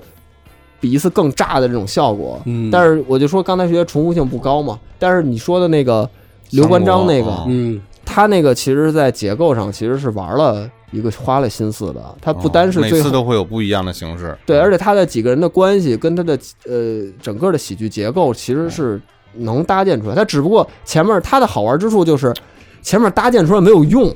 嗯，因为他最后给你胡逼掉。就我喜欢你知就道吧是喜欢它特别像日本或者美国的那种综艺，嗯，就周六夜市场中间的那种桥段对对对那那种但还是我们仨，嗯但可能换了一个嘉宾，嗯，但是还是这个故事的继续，我就觉得这个特别逗，你会在亲切的同时还获得一点点小的惊喜。我觉得他最有意思的就是他最后跳舞那段嘛，就是他，但是他如果跳舞那段，他上来就是那个东西，他没有任何意义，也也没有那效果。他的好玩之处就是他前前面的一个结构搭的还挺严谨的。就是谁上谁不上，然后最后怎么把那个诸葛亮请出来，嗯嗯貌似说的是这么个事儿，而且搭的还挺严谨。按照正常那个逻辑下来的话，最后可能有一个大包袱，但是还是跟这个三请三顾茅庐的这个事嗯是一儿样是的有关的，嗯你知道？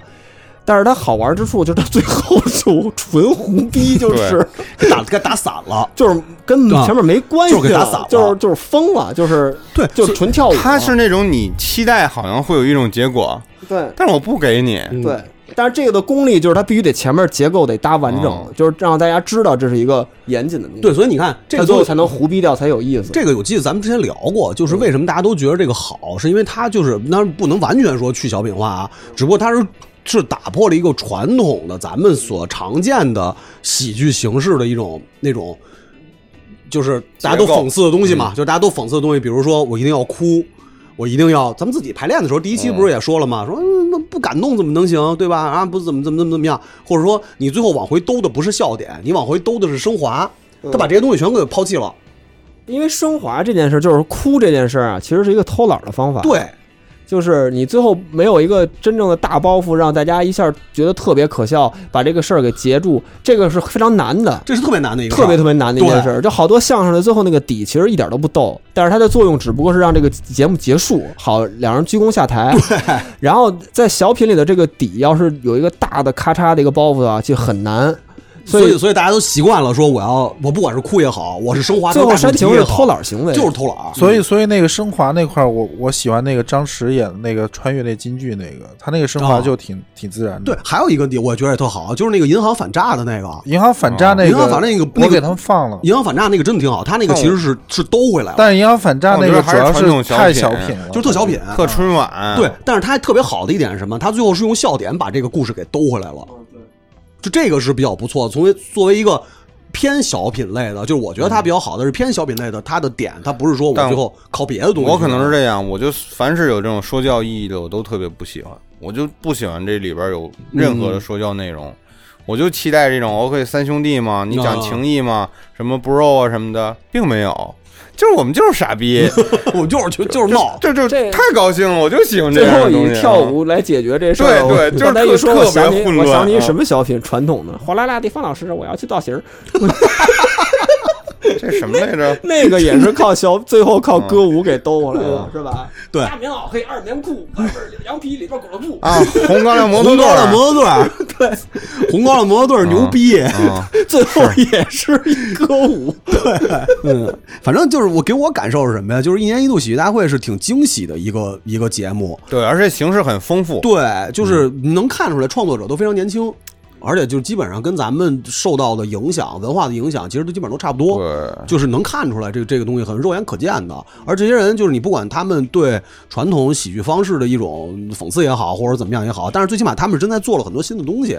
就跟大家其实为什么喜欢金广发，对吧？金广发也是打破了传对，统，我就理解为什么我喜欢一年一度喜剧这两个组合，因为对我喜欢新金广发这种形式。对你但说他他讽刺什么了吗？他没讽刺啥，其实也没讽刺。嗯我干嘛非得？讽刺什么东西啊？不是，我觉得这其实我觉得在咱们也不能把这个讽刺跟不讽刺做二元对立啊，就是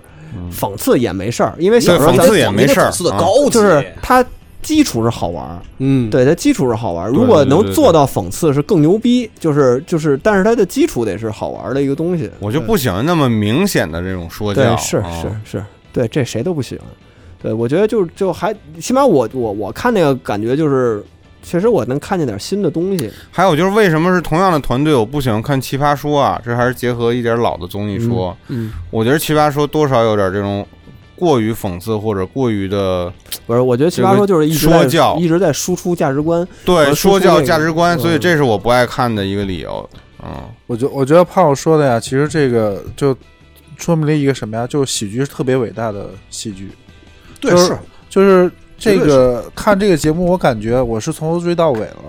一开始看这节目是我们家编剧让我看，嗯让我看。我一开始我我其实综艺都是我们家编剧让我看的，因为本来那个喜剧大赛是他认识米未的人，本来是让他去当编剧的，就是后来也没有去。然后但是他开始看这个剧，看这剧呢，然后我觉得就是发现，其实这个这个综艺它的好就是。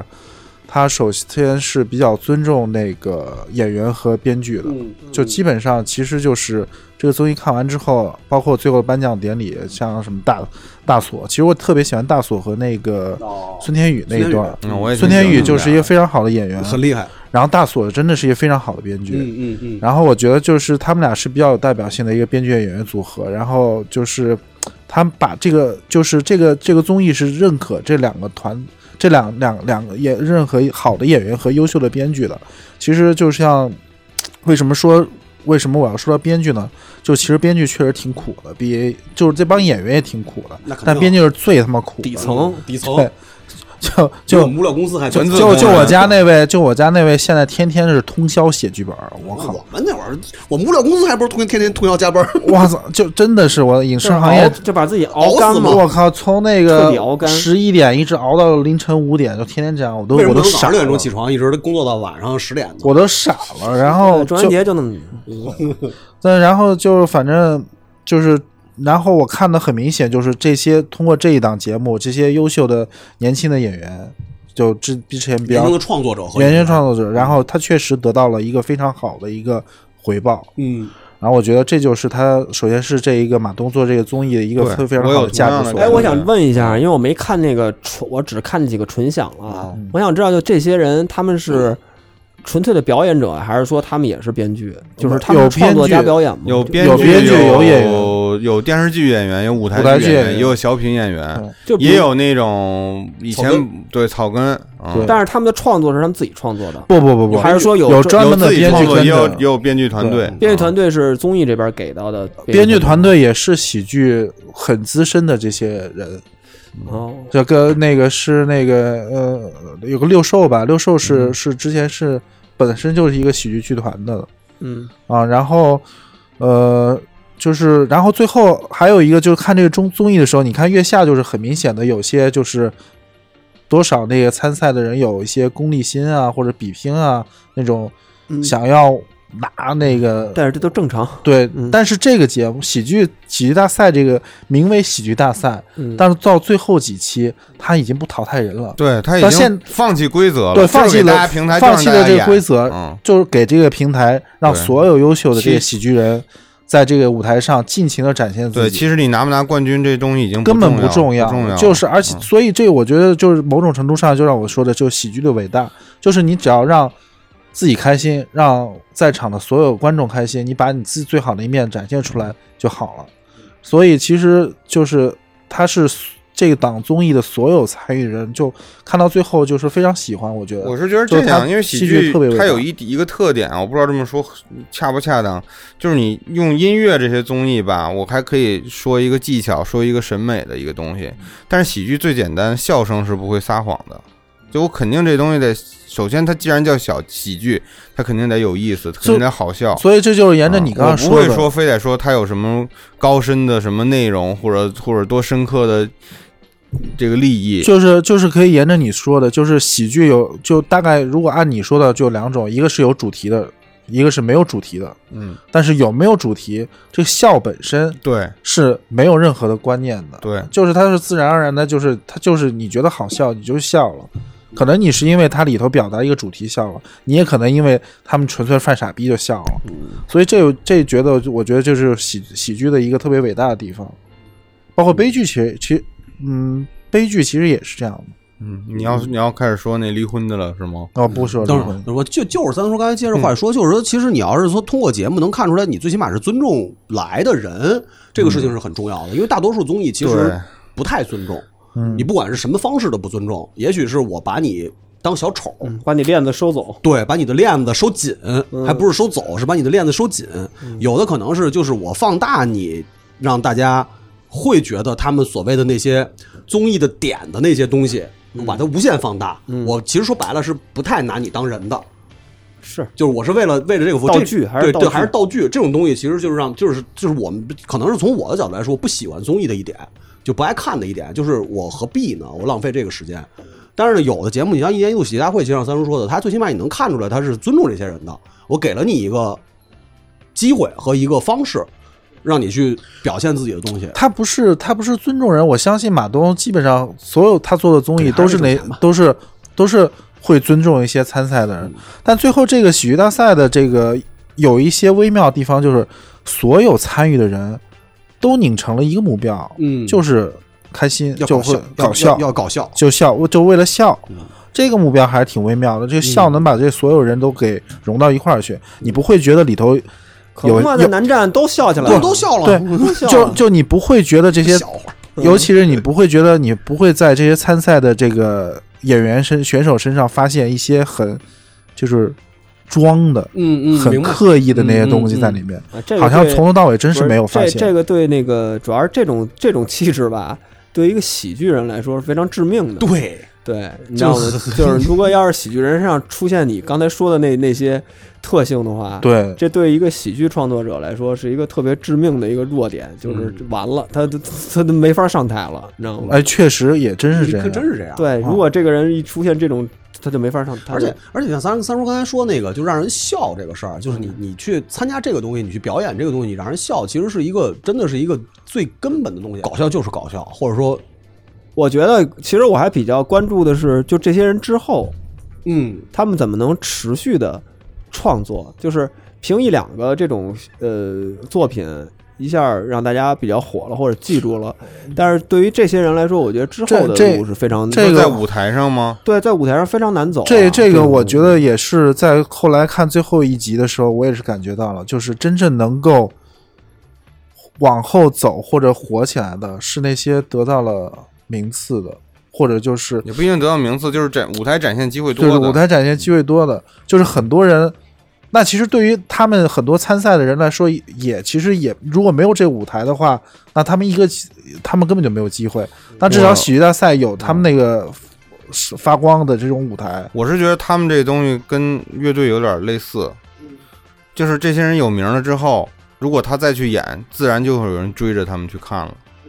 嗯，他就就有作品能拿得出来了。对，就很典型的那一你对就儿。你就你就比如说像那金广发，因为他在这个 B 站上火了，就有人跑到那个他们他们那个去去看。就很典型的是那一段嘛，就是黄金伴侣，啊叫什么来着呃那个王浩王浩浩史史册对，册，王浩史册，对，王浩史册是我那个，其实我一开始没有看全，嗯，但是王浩史册的那个节目我是所所有都看全的，嗯，是就是我觉得这俩这俩搭档真的是默契，我操而且看的但他是妈他们俩是新组合的，新组合临时组，就是也没想到，对，确而实没且想到，你而看节目且之前不会想到说他俩而且就是他的那个剧集，就是一个完整的一个恋爱的一个过程，就相遇，嗯嗯嗯然后到最后结婚那那个一个一套完整的一个戏剧对情节发它也展是有点线。这种系列感的。对对我我就比较关心的就是说，是当然你们说那个它是可以持续被人看到啊，就是说如果呃有了名气以后，大家可以就是它的创造力啊，就是如果他们应该会，如果要是想往后发展的话，是不是就得组建工作室了？你就得有编剧。专业的编，你得有对持续性得的有团队产量。我觉要得不说，我我感觉就是说说穿了，其实我感觉是编剧特别重要，对啊，编剧比演员甚嗯至那重重要。要太多了你你演员你要没有好的本都子，重要你什么都不是都重要你上去。都重要。但相对而言，我还是觉得编剧稍编微剧再是重兵工要。厂，演员是战士，嗯你都得有这对，战才所能以在。他们要真仗才的要能打持续往下走嗯的话，他必须得有一套流程化的一个东西嗯了，就是真的有编剧团队在给他们，因为这个喜剧太难了。喜剧编剧真的是太多太了难了而且觉得这个节目最难得的是，这么多人都是新组的组合，嗯然后在这么紧密的一段时间里边儿，能创作能出呈这么现多出一内个容，这么好的效果，我觉得是挺厉害的啊，不容易。对，因为因为综艺录制节奏很快嘛，对它给你的准备周期什么的也不会特别长，然后这个整个的一个录制到播出，其实是一个非常节奏非常非常快的一个一个东西，所以能有这么好的效果，其实所谓这个认真不认真的事儿，就是大家不爱看综艺，是因为大家都讨厌综艺的那种，呃，为了博流量，然后刻意制造话题，然后你甭管是黑流量好就是呃红流量恶意，剪反正辑啊对对对对对恶意剪辑啊什么那些东西，大家都比较讨厌看这东西。你就是最近有一个有两个比较火的，一个比较火，一个不火的同类型综艺，嗯那个开拍呃导演请指教，哦和开和那个爱奇艺的开拍吧。其实嗯你所以就是那个，所以就是你能明显看出来这两个平台在对待综艺的上的态度，嗯就是腾讯的综艺就是黑流量，怎么撕逼怎么精彩怎么来。嗯他对陈凯导歌是哪个啊呀？陈凯歌是开拍吧，是爱奇艺的那个、哦啊，就等于是腾讯那个，你就能明显能看出来的，就是我只要有流量，我根本不管你什么，我是不是把这圈子给毁了，我是不是大家把导演这个东西在大家的形象里边儿给毁掉和嗯污名化嗯污名化的这个东西根本不 在意，就是只要有流量，只要有话题就上。请的那些人，嗯你包括我得知的一些消息，就是之前想邀请谁，嗯就说白了就是为了流量去的。就是为了让大家看撕逼去的。那你这个东西，你做一个这个类型的东西，你让你到底要给大家看的是什么？嗯，这就是你我对你的目的存疑。嗯其实说实话，这也完了一直不爱看综艺的一个最大原因，就是我对你本身的目的出发点是存疑的。对我也不爱看这个。对，就是嗯我对这个事情是存疑的。然后同类型的开拍吧，就是相对要好很多。就大家都说啊，这个东节目完全没流量，然后那个爱奇艺做那太个太啊太 peace 了怎么样？但是实际上它那里边的呃短片水平，包括整个的东西是要比腾讯的要好很多。最起码它不会说我故意的用一些什么东西去博流量，然后去怎么样？它是真的给人机会去让你拍东西。因为这里边有嗯我特地得提一个导演，就是那个郝杰。嗯，郝杰是一个非常被低估的一个导演，包括那个拍爱情片的《沙漠》，这个也这两个导演其实是很年轻，很有才，一个拍商业片的，一个拍文艺片的，嗯，特别明显的两个代表。这两个人其实，在他们那个年纪，其实应该是非常被人关注的，但是其实说实话，一直不是特别有名气。沙漠是拍过有票房的电影，嗯郝杰呢是之前文艺片非常受受瞩目，但这两个导演其实说实话，说提名字，大多数人应该都不知道。嗯，我不知道。对，但是其实实际上是非常好的。等于这个东西是应该给这样的人机会，让他更多的人看到他们的能力和他们未来能够展现出或者呈现出一种什么样的结果，而不是说我请一些不知所谓的人过去。跟人、跟影评人撕逼，跟观众撕逼，跟他妈制片人撕逼，跟谁撕逼，互相撕，让大家看这个。然而，你让人看那种东西，人不会对中国电影有任何希望的，但人不是会我。为什么要看这些呀？有的是人愿意看呀，好多人愿意就看是呀。后来发现好多人就是爱看就爱看看这个呀，很多人就爱他这爱个看东西真人秀，对他其实不是爱看，就这个真人秀可以以各种形式出现，它可对以是一个戏剧节目，它可以是一个导演节目，它以可以是是音个乐节目，它可以是演员节目，，对，但是这归根结底，它是个真人，他啊大大家爱看的，其实就是根本不关心就是舞台上他们的音乐呈现是什么样的，对，不关心他他拍出来的东西到底是什么样，他要看，真人秀，对，嗯，所以这个就是一个很可笑的东西。他那在里你头去找投射，嗯对八卦，对，就是看八卦，就是看那这个东西，你其实你你的目的如果要是是这个目的的话，那我觉得这个东西就完全没有任何意义。对，这个就我我就特别，我就到现在我接受不了这个东西的原因，就是因为嗯这个，就是他他会他会把一个东西，就是污名化一个行业，或者污对名化一个群一体个，群体或者一些人，对，嗯你或者祛魅也好，或者怎么着的，他会让这个东西，嗯什么东西都还是需要有一些嗯专业性，或者是是这个职业的神圣感，对，他还是要有要的尊重这个事情，要尊重要的，尊重这个事儿。对，但是它里头呈现的，包括看客的心态，就是完全没有任何的，就是我就看胡就同不是就你是胡这同口个，了我就对就我是就不胡同是口看你了对胡同口那种这嗑瓜这我就子儿特啊特别讨厌这个东 西，你知道吧？就不过说到这个，你你不是说一个是腾讯，一个爱奇艺嘛？嗯，然后然后我就感觉爱奇艺确实，包括之前看了一些那个嗯，呃网剧什么的，嗯我觉得好就有我慢慢有一个印象，就觉得好像质量不错的都是爱奇艺对家的，他尊重创作，然后就它导致了就是你。就它在一个好的印象在潜意识里形成了，然后最近我特想看一个美国那个，美国一个老片儿叫《狠将骑兵》，就一堆那个街头仔，哦就影响了很多格斗游戏。然后我看哪个网站有资源， 腾讯和爱奇艺都有，嗯，结果我两个都不是会员，但是我为了看那片儿充了爱奇艺的会员， 然哦后就是它一个潜潜移默移默化化的的对影响潜移默化对，的，就就就一形成了一种模呃潜意识的一个选择。不嗯是啊你充这个会员，你还能看别的呀？对同时我也是这么想的你还能看什啊么。因为因为我是因为真没这个《狠啥看将的骑兵》这导演，其他那个片儿在爱奇艺上特全，正好我嗯想追这导演看，然后我就选择了爱奇艺。对啊，就是 影响你的选择。影响你，完全影响你的嗯对审美。那所以就不得不说，咱们就对对手多棒啊！没没人看的对手啊嗯呢，，没没事儿没事儿，这这这话题过啊。然后嗯就是就是说一下，就是就是之前为什么讨厌综艺和现在为什么会开始陆续的开始去真嗯正的去看一些综艺，其实是这个原因，就是你会在这个里面去发现有一些东西还是还是能够看到说一些尊重的，嗯，最起码对你想了解不了解，或者说你想知道的一些东西，它还是有一定的助力的，这个东西是好的。嗯，那如果要真是说只想看撕逼的话，你上大街上上饭馆喝多了，老哥天天撕逼。嗯这样看撕逼，一会儿我介绍一个，嗯， 。对，那个最后说那我最后嗯说，然后三叔说说那个那个恋综吧，因为恋综是真不看，恋综就是去年我看，了，我跟你说，这个我先打断三叔说的，就是这个是你之凭什么前，打断我呀？ 因为这是之之前三叔在节目里介绍的，三叔要不介绍，我都不知道有这么一东西。哦，然后呢，所以我我也就是在我也是在三叔影响下看了，哎，我还真看见，这是我今年唯一看的一个，嘿，但是没想到我没有看完，我嗯嘿，看完了，我没看完。我看完了，嗯嗯嗯，嗯，那你说吧，那你三三叔叔说说吧不是，就是我看着嗯再见吧，爱人，再见爱哎，人，再见爱人，就一开始我觉得这这综艺最大，这个综艺我应该之前说过，就最大的特点就是不装，就真实。中年，然后能看出很多这个绝 望，不是就对沮丧就就是绝那不就是我吗？ 因为这里头是全是对嗯结构性全是我结构性矛盾， 全是我，嗯就是不可调和的对，是能看到这个身边哥们儿的影子。 能看见哥们儿影子，而且也想让身边哥们儿参加第二季。对，然后招素呢？人 吗？他招都是素人，啊，而且这节目就素人才好看。我跟你说，哎，第一季是明星有嗯那几个都不算是明星了，是基本上算。嗯那就是真过气了。对，反正但是我后来看了一半，我就不追了，就因为太沮丧了。就我为什么要看一个这样的东西？ 就看完之后，它能给我带来什么？ 但我觉得可能你并不是他的最核心的目标群可体，能我是，对，我 我觉觉得得我是。但我觉得是不是我咱们当然没做过调研啊嗯，这个节目的受众群体年年龄层会高 一些。肯定会高一些。嗯，嗯，肯定会你想高大一河都些看，人生中第一双贵鞋瑕不是，你看这帮结婚了都看结。婚了都结婚看嗯都都看琢磨，想自己的后路。我没看，嗯，我不想看。看完综艺想事儿，越想越起 劲儿。老崔说过嘛，但还是比较创新吧，因为说实话，恋爱综艺就从最早速配的这种节目到真人秀嗯相亲的、电视红娘速配的对对对电视红娘啊，今今晚年我们相识。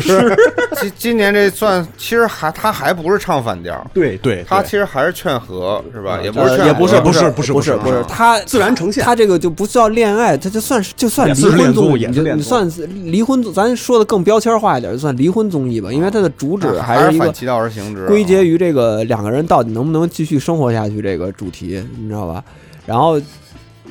怎么了，三叔？哎，我想起我爸最爱看的综艺了，就嗯北京台那个《牵手哎呦，那个哎呦，王维念》 王维念，我烦死了。 就是中老年妇女的偶 像，怎么他那么招中年妇女喜欢呀？不知道。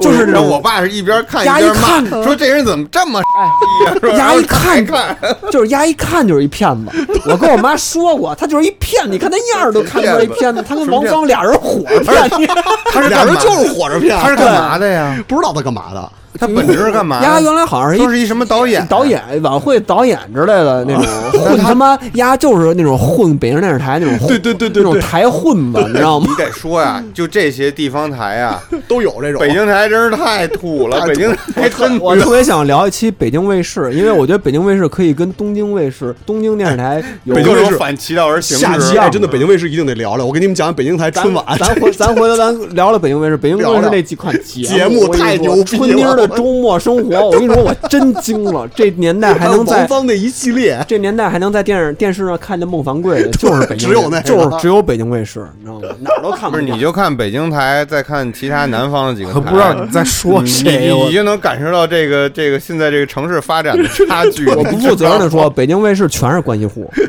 肯定的。嗯绝对都是关系户。它里头，你看他后来自己做那几个所谓的综艺啊，就是那种舞台选翻来秀覆之去类的都。是那些人。咱就不说别的，你就光看那光打 的，就那脸擦白成那样，你知道，绝对都是关系户。哎 这光，如果大家有兴趣啊，搜搜今年北京台春晚的海报，啊我觉得其实挺好 的，就是你你想会搜索你想去找回那种九十年代那种感觉，其实你看北京台就行了。我有时候还就会真的去真的跟二十年没变化。我有的时候没有还任何会在，进步有的时候还会那个，在我我爸妈家的时候，打开电视看一眼春节看那的个周小末生小小活。胖子那个卖假货什么李的，然李 然，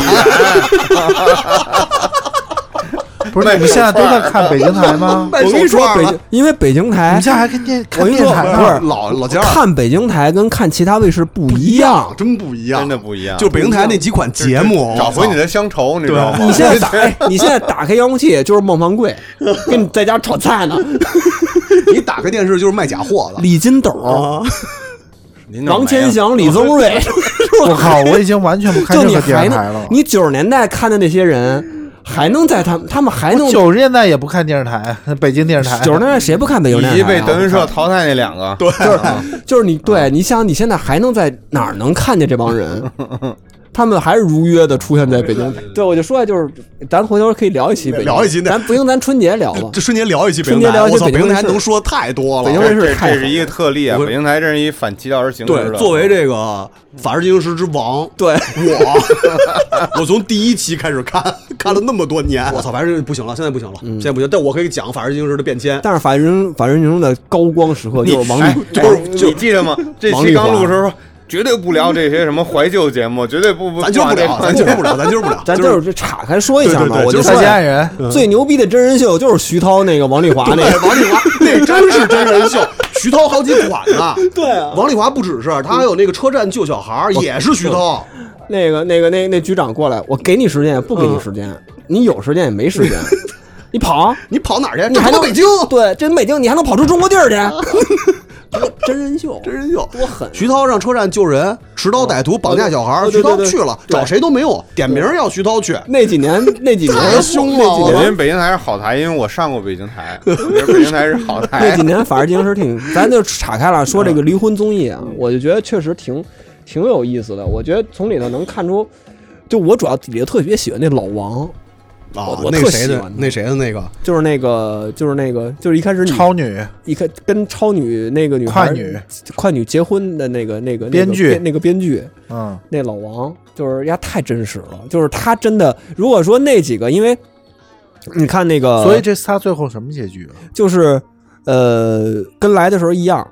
啊就是该怎么样还是怎么样，该怎么样还怎么样，但是然后和解了。呃和解了，确实和解了，尤其是老王特别和解，而且我觉得整个这里头。那个他的那个人物的成长的那个弧线是完整的，那其实这个综艺就是从一开始纠结到不纠结了呗，他但最是后结果都是一样的。他最后不纠结了，但是啊最后这就、样挺好的，这样我觉得挺我觉得这样自特然好，那就本质是上就嗯打这样开好心结呗，就是最后没非确非得怎么着啊，他最后没有一个强行的说，哎，两个人要这样怎么着挺好的他们最后就是放手了，有一个留白，这样啊对，挺就是好就是就是变成普通朋友，然后就是没有没有没有太多心结，心结在这这一个旅行中全都给解决了。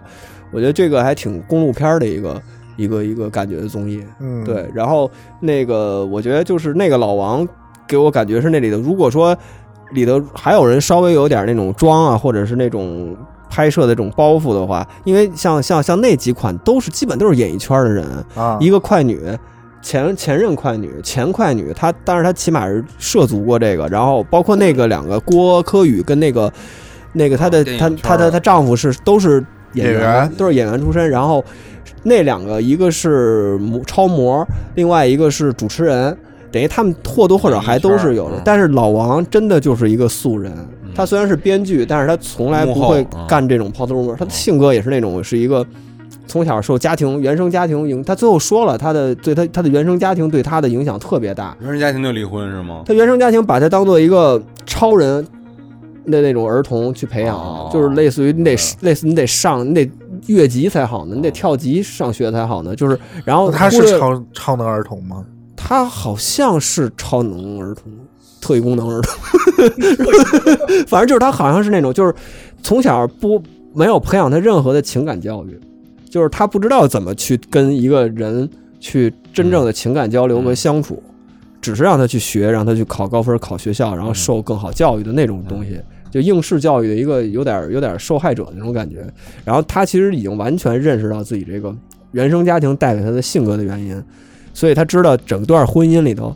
最大的过错方其实是他自己，他自己的问题非常非常大，然后他又没法去解决这个问题，就是这个问题不是说咱上一个节目一块十五天旅行这事儿就能解决了，那是骗人的。所以他也明白这个事儿，然后所以他知道他只能去放手，让那个女孩儿去追逐自己更更好的生活，然后这样对两个人都更好。所以他最后的呃方式就是这样，就是他的结局我觉得特别好，就是完成了自己的一个成长。我我我感觉啊，因为我没嗯看这个综艺，但是从你们的描述，再加上一些这个网上的一些描述来讲，嗯我觉得这个节目最好的一点是什么呢？就那种速配节目或者相亲节目，是一特别对社会或者对个人特别不负责的一一种完全不形负式责。，嗯嗯，对，他就让一些看这个节目的人感觉这个事儿是很美好的，对或者怎么样嗯。但这个这个节目相对来说就会更现实，让你知道这个责任是一个什么东西，而且它婚姻是一个多复杂的一个东西，而且它触及到了很多的呃细节，我觉得就是它因为每个人的那个问题都不一样，每一对儿的问题都不一样，然后而且有的是那种特别实在的问题，就是要不要孩子，就这个人喝酒喝的不行了，然后在他妈那个。在那个拍摄的期间还，因为没人跟他喝酒，然后他还跟那个工作人员拉了，他出去买酒就不行了，然后买完酒，然后就把那个所有工作人员拍摄的都给拉过来，说喝，咱一块儿喝吧。然后他就一直在喝，然后其实他的他的那个他妻子就在楼上等他呢，然后一直等到凌晨几点，然后最后那他那妻子就那超模下来了，还找他，他就已经当时已经喝大了，然后这个人又特别想要孩子，就这个男的，然后呢，等于这个人他的妻子就是说你连自己这个东西都控制不了，你一天到晚喝的醉醺啷当的，要孩子嗯，嗯然后你你怎么能我就怎我怎么敢生这个这个孩子？你生完孩子以后就你这嗯这操很这性很实你在管啊，啊？对，这他很实们的在。而且，但是这个有意思，就是他们两个人其实，在整个节目里头，他们是没有离婚的，但是他们当时是有点要离婚的感觉。嗯但是他们在整个节目里头，在不触及到这个核心问题的时候，他们俩巨好，嗯，正常啊，就是谁都觉得他们俩都没问题。哎，大多数人都是来这样的来这儿来这亲密儿，关系他就们是来这样儿就是秀恩爱 的，你感觉。然我跟你后说，亲密关系就是这样，真啊但是但是其实这两个这两这一对儿的真正的那个关系，这个东西也是一个特别解决无不了法的无法东西调和的一个问题。对，就是这个这个就是挺挺有意思，他把好多生活的一些真相啊，或者一些东西都给。拿出来去说了，它不是一个掩盖或者一个什么，这个我还挺有意思。它确实实实质上的触到了很多很多这个是婚姻当中或者两性关系中、亲密关系里头好多特别特别比较严比肃较、直接的，就是说特这别这个对节目比较有意思一点，就是其实大多数综艺不会引人思考，但是这个综艺让人思嗯，考。你知道为什么吗？因为中年人难啊， 你知道吗？其实我最想推荐谁看这个节目，最想推荐我爸去看这个节目嗯啊，因为他总说现在年轻人或者是你们这一代人太矫情了，嗯就说离婚率高或者怎么样，嗯嗯嗯是因为你们太矫情了。我觉得就你没有真正去去去想这这一代人他所面临的一些现实的问题和他们的一些烦 恼很。实际的东西，对因为很实际的问题社会情况不一样嘛，你要面对，对的就东西也不一样。他们的理解就是，哎，结婚这俩人对付过日子，嗯因为现在的人不会再去这么去思考这个问题没了，有人会谁去愿意凑合去过日子了，凑合呀对对，因为一个人独立养活自己完全都没问题，对每个人都啊对都能独立养活自己真。的，自己过比结婚强多了。对啊，所以这个原来婚结婚是没俩人过比一人过得好，所以好多人结婚。现在是俩人过没一个人过得好。对，你连饭都不用做，外卖都能给你送上对门。对，现在这就是一个是婚姻这种东西，我觉得啊，未来二十年之内吧，绝对有一个重大变我革。还挺希望这种综艺能在电视上播的，而不是你发现咱们刚才聊的都是网在啊综，在在在在湖南卫视的在啊呀湖，南卫视是是吧？啊啊啊，啊，它就跟那个芒果是同步的，是吧？对，啊，我觉得一定要这个嗯这应该些是节目吧，一我定不知道，反不正确湖南定。台的应该我都不知道是电视台播不播，一定要在电视上播一播，嗯，因为老年人他是不不看网综的嘛。嗯但我觉得这个给一部分老年人看也没用，就是老年人看他干嘛？我觉得我爸可以看，就因为你给因他为看就是哎呀他这还矫情他主要他理解不了现代人的这个婚姻，而我爸总经常以自己共情能力强那个什么。但是我觉得这里头比较有意思的是郭柯宇跟那个他那个男的叫什么来着？张张赫，对两人都是演员，啊就是，但是郭柯宇这个女孩的这个，我感觉我还挺熟悉的，就是她这个劲儿的这种女孩儿，哦，为什么呀？就是那种文艺气息特别浓的那种那种女孩儿，然后活的更加偏就不那么落地，活的更更加哎郭柯宇就主要就是因为不喜欢张宇、张赫尔，对。但是他们的关系是其实是最别扭的在那里头，我觉就得因为不喜欢，但是结婚了。然后那哥们儿是属于那哥们儿是喜欢郭柯宇的，但郭柯宇不喜欢张赫尔。要一为什打么要跟他结婚呢？那那是因就为觉得他对我挺好，我们要么就接他们拍脑袋了，一拍这俩一拍脑袋就结就婚闪了，婚，就拍是拍脑袋，就脑袋是拍脑袋而且是郭柯宇上一段感情分手之后受那个受伤啊。受伤了感的情，受伤，对我，我作为旁观者来讲，就是呃，不是所有拍脑袋做的决定都是最正确的决定，因为它会给你带来呃很多遗留的解决不了的问题，让你去解决，但是没有人，不是所有人都有能力把所有的问题都解决掉，尤其是在不是一个人的情况下，你自己的问题怎么都好说，就是自己的问题的话，你要去面对，或者说你要去解决，你你是可以去呃想办法的，但是你要是牵扯到另外一个人，那其实有很多办法你是想不了的，其实你看，我看那个这一对儿啊，嗯，就是郭柯的那个、那个、嗯那个、嗯那个心态，其实我挺能理解的。他，你想，他当时跟那个那谁，面孔那谁，他们一块儿还玩乐队嘛、啊对对对，跟那然后个从小获得那个金鸡百花那个红樱桃，嗯他影影后就，从小就被捧到这个。然后然啊特高后突然就进入到一个上一段感情受挫之后，然后突然一拍脑袋跟这个叫张赫的这人嗯一块儿进入这个婚姻生活，然后他的是，然后他们还生了孩子，嗯，等于他的事业就完全就停滞了。然后你想，多少年都没有这个人的对任何的消息了嘛？然后你再想，他那个人是一个特别文艺或者特别喜欢艺术，她是一个嗯文艺女，然后玩乐队，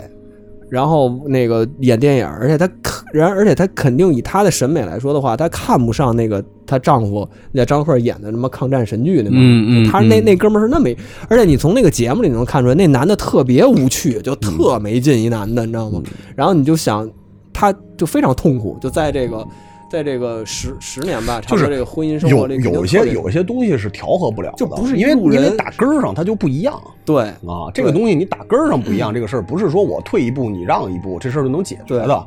它也不是说我们两个人互相我去往你那块儿去追追，没这个东西没法追，对。人跟人就是不一样，我看这弹幕里说那郭柯什么特别特特特，我看弹幕里说什么那个郭柯那个女女孩特别矫情啊，怎么着怎么着的。但是其实我觉得这事儿就是你在外人看来，你什么都其实你也没明白。我觉得就是就是，只要你不喜欢他，就什么都不对吧？对，就是其实就是或者或者说这这几个人的三观不一样，这是最可怕的。对嗯这俩人对可能三观不一样三观就不一，样你你就没办法。这这个不是说家里边穷富的这也个，不这是个事儿说是我对努力去做对一个不是我改变努力怎么我就着改我了我为了因为你这个事儿改变啊改不了没法改。对，嗯，就是这样的。嗯，这个综艺节目说的有点长大了家啊，别哭啊，嗯，别哭，别哭，别三叔别别哭哭啊，三叔别哭三叔别哭啊， 能改变，能改变，都都没都不是事儿，都不是事儿啊。行，我觉得说这他妈个什么 呢？ 就是这新的一年啊，就这些综艺，因为我们看的确实也不多，但是看的这几个确实也都是值得一看吧，因为确实跟以前的东西不太一确实样。去年比较有代表性的对，比较有代表性，而且嗯剥离了这个过去这种呃户外大型综综真人秀，或者是那种什么亲子啊，或者是什么，完全跟这些都不太一样。嗯新形式的东西，而且涉及到的这个呃职业也好，或者说是群体也好，就越来越多。嗯然后包括有一些别人推荐给我们，但是一直都没看的一种各行各业的一种东西，它嗯就是类似于田野调查式的综艺，其实这种都是越来越多的，但是我们还没机会看。然后呢，嗯也就是没时间也没确实时没间确看，实确实没也没时间看。但是呢，有一个田野调查的，我觉得这个，嗯，杨子必须得得拿出一整块的时间来好好说说，不是今年的，但是没关系，不是今年，但是我跟你说，哎，这是巅峰。巅峰，为什么呢？我说我为什么我说我之前不爱，现在不爱看真人秀呢？就因为看过这嗯 个， 就是对，哥们儿看过真的， 真的这太牛逼了。就是我之前我在节目里小提过一段，就是那个叫《平顶之上》，嗯我们十五个，这里头最后还会有跟大飞有关系。哎，这我刚认识，我刚认识杨的时候，一他就直看在这给个我讲，他这就个这个看我这个看了巨长时间，嗯这是我痴痴迷了一整段儿这是人间观察节目，嗯这个不是这个是一个特别好的，怎么说呢？ 嗯虽然它的实验数据有被污染，嗯但是这是一个真的特别适合学术性的一个社会实验类的一个社会实验，它其实是。人间观察，你你没有在，因为你在这这块儿你没有条件去做这么长时间的一个社会实验，但是这个综艺确实给你一个长达一年的社会实验时间。就是之前的形式，大家我我我之前说过，就是把十五个人圈在一个山里头，然后不让断绝他们跟外界联系，然后每个月淘汰一个人，再补上一个新人，然后让他们在十十五个人在这里头过一年的时间，然后他们通过自食其力，然后来去养活自己，挣钱也好，然后实现自己个人目标也好，反正就是你得干点什么。嗯嗯，就这一年，我我今天这大致总结了一下啊，因为我是从这个社会实社会实验这个上面去看的，看待这个角度，就是这个综艺一开始它其实吸引的，它里头没一开始它是没有什么所谓明星的，它真的吸引的，我记得特早的时候一五年的时候，这是一五年的综艺嘛，我记得一五年腾讯刚开始干的时候就说，因为它是呃直接那个拿的荷兰的那个乌托邦的那个、呃那个版权综综艺的版权，那个乌托邦到现在还有呢，嗯，就是你还能看，这大家被忘了已经，对，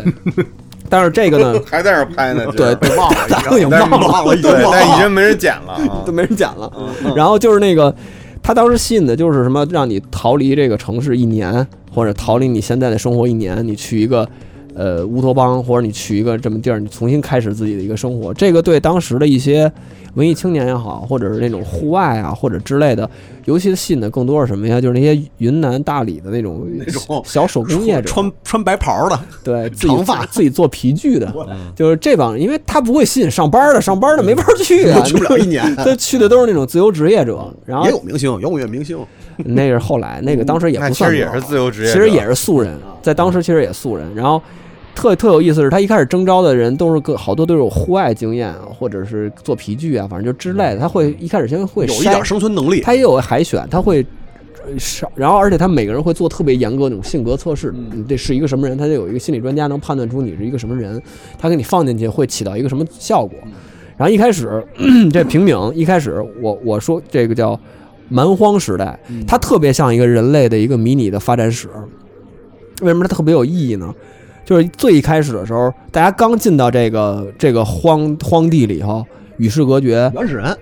就是部落形式，德尼特人嗯它是一个部落形式，就是很自然的，大家会推举出一个首领，岁数最大的首领，部落经验首主义领。者，这人是干经验嘛主义呢？者这人叫老鬼，他是他是一个户外搞户外的一个人，就是那个时候就是你要是穿的也是啊，大胡子，然后大辫子，然后五张了，但是属于身材特别矫健的那种，平那种靴子那种那种人。然后呢，大家就因为这个时候，大家所有的第一要解决的问题就是温饱，要开荒，然后要去解决温饱。物火种，因为那时候什么都没有，只有一大片荒地，然后有一个大的谷仓，你们就住那谷仓里头，然后其他的基呃任何的生活设施都没有。然后这个时候就是大家就开始集体的要开荒解决温饱。这个时候大家就像一个部落时代，然后听这个首领的，首领说：“哎，今儿咱们把这块地开了。”然后呢，咱们就开了。然后明天咱们把这块地，然后谁买种子怎么着怎么着，种什么什么都都开始安排。第一个月的中间时段，大家发现这个部落首领比较无能，就是他其实什么都不懂，他是一个户外的，他只能自己生存，嗯，他也没有，他他就可能跟自己他生存也生他存不自了己。生存能力也不够，他就就是是只个会爬爬山，啊他是个户外领队，但啊他是哦嗯那种，就是那种过去绿野那种骗子，嗯，你有知可道能吧有可能。那你明白吧？导游开一车带着人到处骗那种，然后然后在这个第一阶段的时候，整个的这个这十五个人的主要矛盾就是无能的部落首领与广大劳动人民的矛盾，就是他干了好多无用功，嗯，找了什么拖拉机什么都没用，然后结果呢就特别像发展史，就是在中途有一个人退出了，然后又补进来一个人，这人叫韦泽华。然后他进来以后，然后呢，传授了一些新的农业知识。这个韦德华是一个上海人，在上海，他们家是一个富二代，他在上海有一农场，哦，那种嗯种植经验，也不是很懂啊，嗯但是比他懂点儿，但起码能进入农业社会，嗯很快他就取得了这个信任。部落的话语权了，大家的信任就是人心向他那儿走了。嗯，然后这个失势的这个部落首领就怎么看他怎么不顺眼了，然后最后就经过这个真的是暴力斗争，嗯，他们俩在节目里头打起来，因为他是实时直播的呀，最后这块儿给就切随时都能看。这块儿给切画面了。大家知道这是一个二十四小时直播的节目，嗯而且他俩真打起来一了百二十个摄像头一直在拍，然后这俩人真的打起来了，就武斗了啊因为一个是吗特别小的一个小事儿，嗯，那个部落首领爆发了，积怨已久爆发了，飞踹他，哎呦，然后在飞出来一刹那，导播把那给切了，嗯把镜头给切到牛棚里，有一只牛，给就 就是他们惯用的一个方 法，就是一爆发激烈冲突，导播就切画面，然后就切到牛棚里有一只奶牛，他们养的那 个，然后然后但是你从但是你从后面的事件还原就知道他们打起来了，然后最后这个部落首领负气走了，连东西都没拿，直接嗯退出了直接下山了。嗯嗯直接退出了。然后这个时候，这个部落就进入到这个集体农庄时代、集体农场时代。嗯，这个时候名义上他，但是韦德华这个人他不以领袖自居啊，但是大家的那个嗯做的事情是领心袖的还事是情，向着对。啊然后呢，？这个时候这个。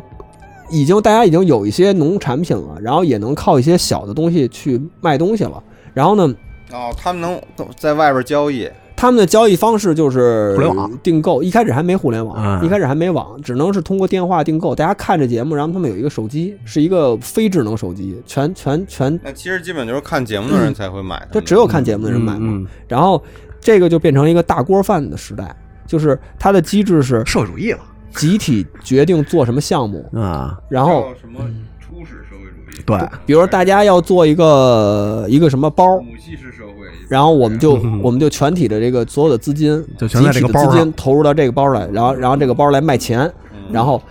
然后或者我们大家决定种什么田或者买什么花，都是全都是集体做决定，嗯每晚上开会，然后举手表决做什么东西，然后这个呢就是一个个人无权干涉集体，嗯你集体让你干什么你就干什么嗯，原始然社后会主义。但是虽然是一个集体决定，但是权力渐渐就会集中到一小撮人身上。那肯定了，因为集体里最有威望的几个人，他们最后做可能他也有一个委员会，然后这个委员会最后做决定，那就是他们就变成一个权力集中的一个委员会。然后这个时候就是大家的那个生产积极性不高，因为我干多干少的，我就吃大锅饭了。嗯，对然啊后那呢，肯定有人愿意偷懒嘛，项目进度缓慢，因为这个你变成一个像集体的项目了。然后这个时候就有一个关键人物出来，把这水这条水搅浑了。为什么这像人类发就是社会发展史呢？有一个叫斌子的，这斌子是一个常年在云南大理和西藏那边卖皮皮具的一个小混混儿，就是那种雷雷鬼辫儿， 然后大纹身，就是你这你在大理街头能看见任何这样的穿的那种麻布的那种衣服，嗯就那样的进来了。然后他呢就是一个小小小手工业者，然后他进入来以后，他就发现所有人都在为一个集体干事儿，那个人呢？嗯，就是我，他的目标其实很简单，他上这个节目目标就是我要在在我这个这个节目里有这么多人看，那我我卖要哦我那些手工，我要在这手里工展品哦现我的手工的技巧和我做的产品，我要去在这里卖我的手工他产卖完了之品。后给的什么？给的钱吗？钱啊，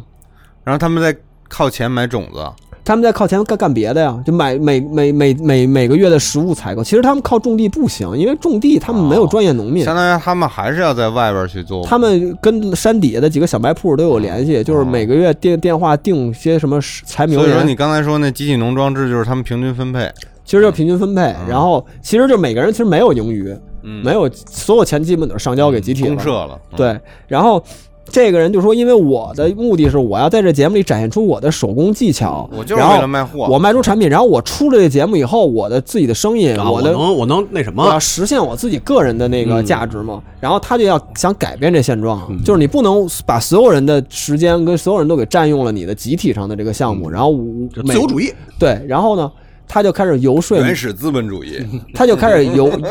就是明朝末年嘛，嗯对对 对，原始社会主义直接过渡到原始资本主义。 资 本主义萌芽嘛。然后他就开始游说这个这个这个里头的人，就是说服他，说服大家能不能能让个人有这我我想卖，我就说我我就他妈想做点皮包，我就想卖，我自个儿卖行不行啊？我不占用大家的资源，我自个儿卖，我带着皮具来的。然后呢，他就跟那个韦德华。一直沟通这事儿。然后那个韦德华当时已经算是是一个名义，就不是精神上的一个领袖啊，这个这个瓶颈上。然后国父他议就长他也意他也意识到这个这个问题了，就是因为大项目的这个进展也缓慢，然后每个人也得不到发挥。 他其实韦德华就是来体验生活的，是吗？他来玩儿的，他都是来玩儿，他是来玩儿的，嗯他不他应该缺这是个来玩儿的嗯对，然后呢，他就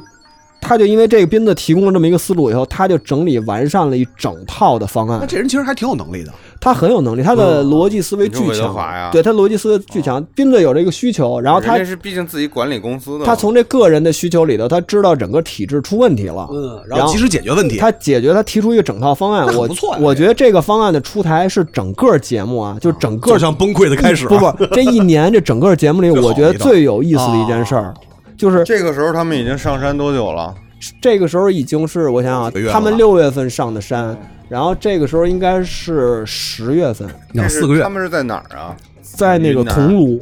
桐庐是哪儿？浙江那边，浙江就是浙江能看见浙江桐庐那个，是能看见钱塘江，还是能看见那个叫什么哦桐江啊？嗯，那边哦那也就是说后面还会有冬天，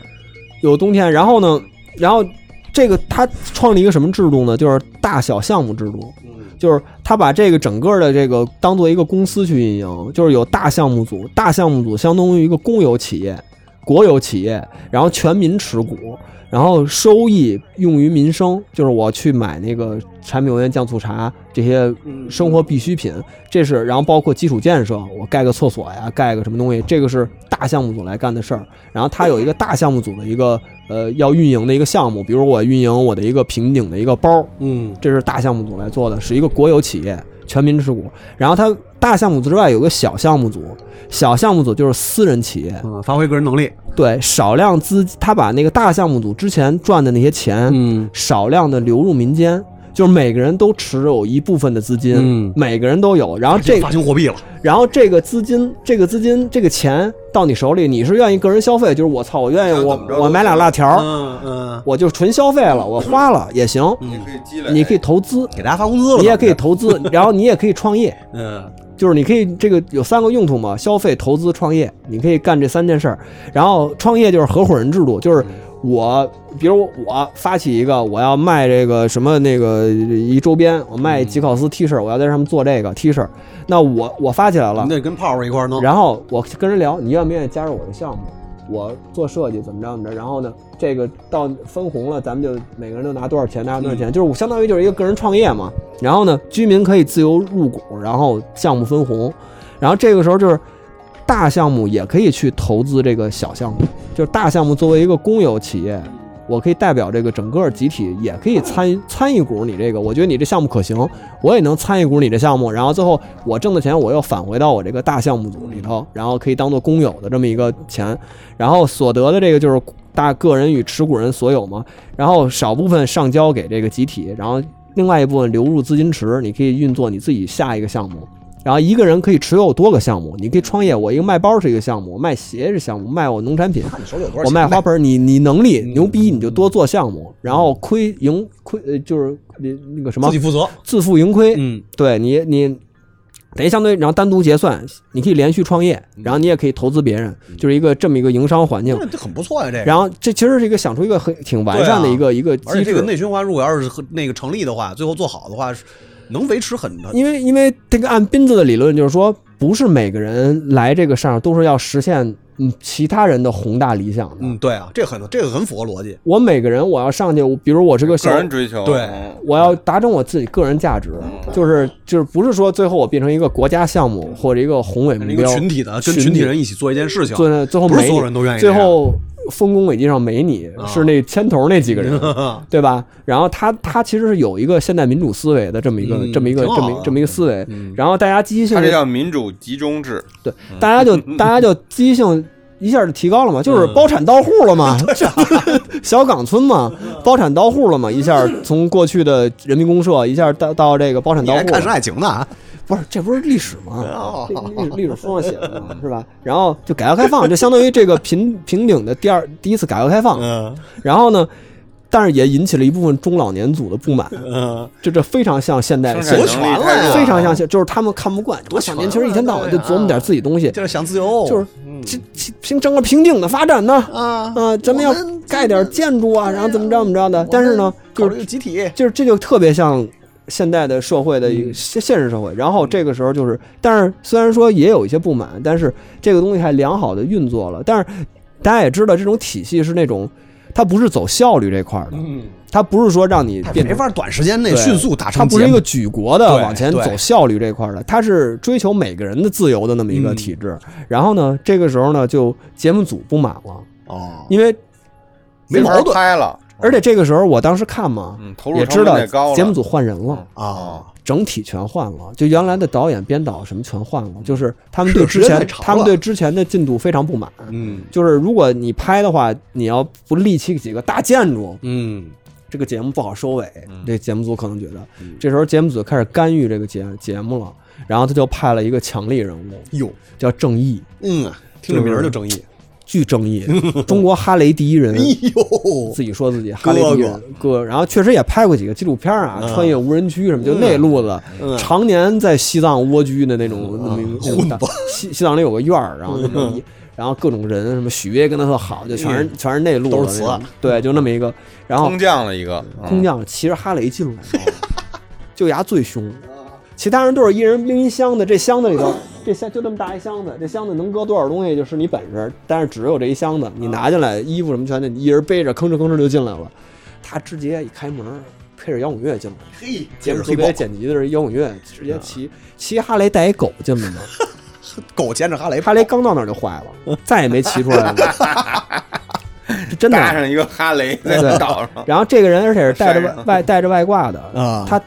他带了一堆没磨的蜜蜡，啊，这相当于就直接带钱进来了。，对啊，因为他带带着资那是大钱啊，他带着没磨的蜜蜡的原石，他让居民帮他磨，磨完了他拍卖，卖钱，嗯拍卖就是这在就节像目里直接拍卖，在节目里直接拍卖，然后让网友去买嘛。然后等于这就相当于带资进组了。啊嗯嗯，因为这个在之前是不被允许的，啊，嗯不被允，你只能带生活用品，不能嗯或者吃饭的工具。作弊了这个。赚钱的工具，你不能带着钱进来，他带直接带着钱进来了。然后这人一上来就大干快上要嗯一个月我，因为这个时候他来的时候离这个节目结束已经还有三个月了，嗯，然后他一上来就是营造一种紧迫感，就是我一定要那个完成这个。说外面看你们这种建设完全都不像话，一个建筑物都没起来，什么的说那么多年那么长时间就盖了一个厕所，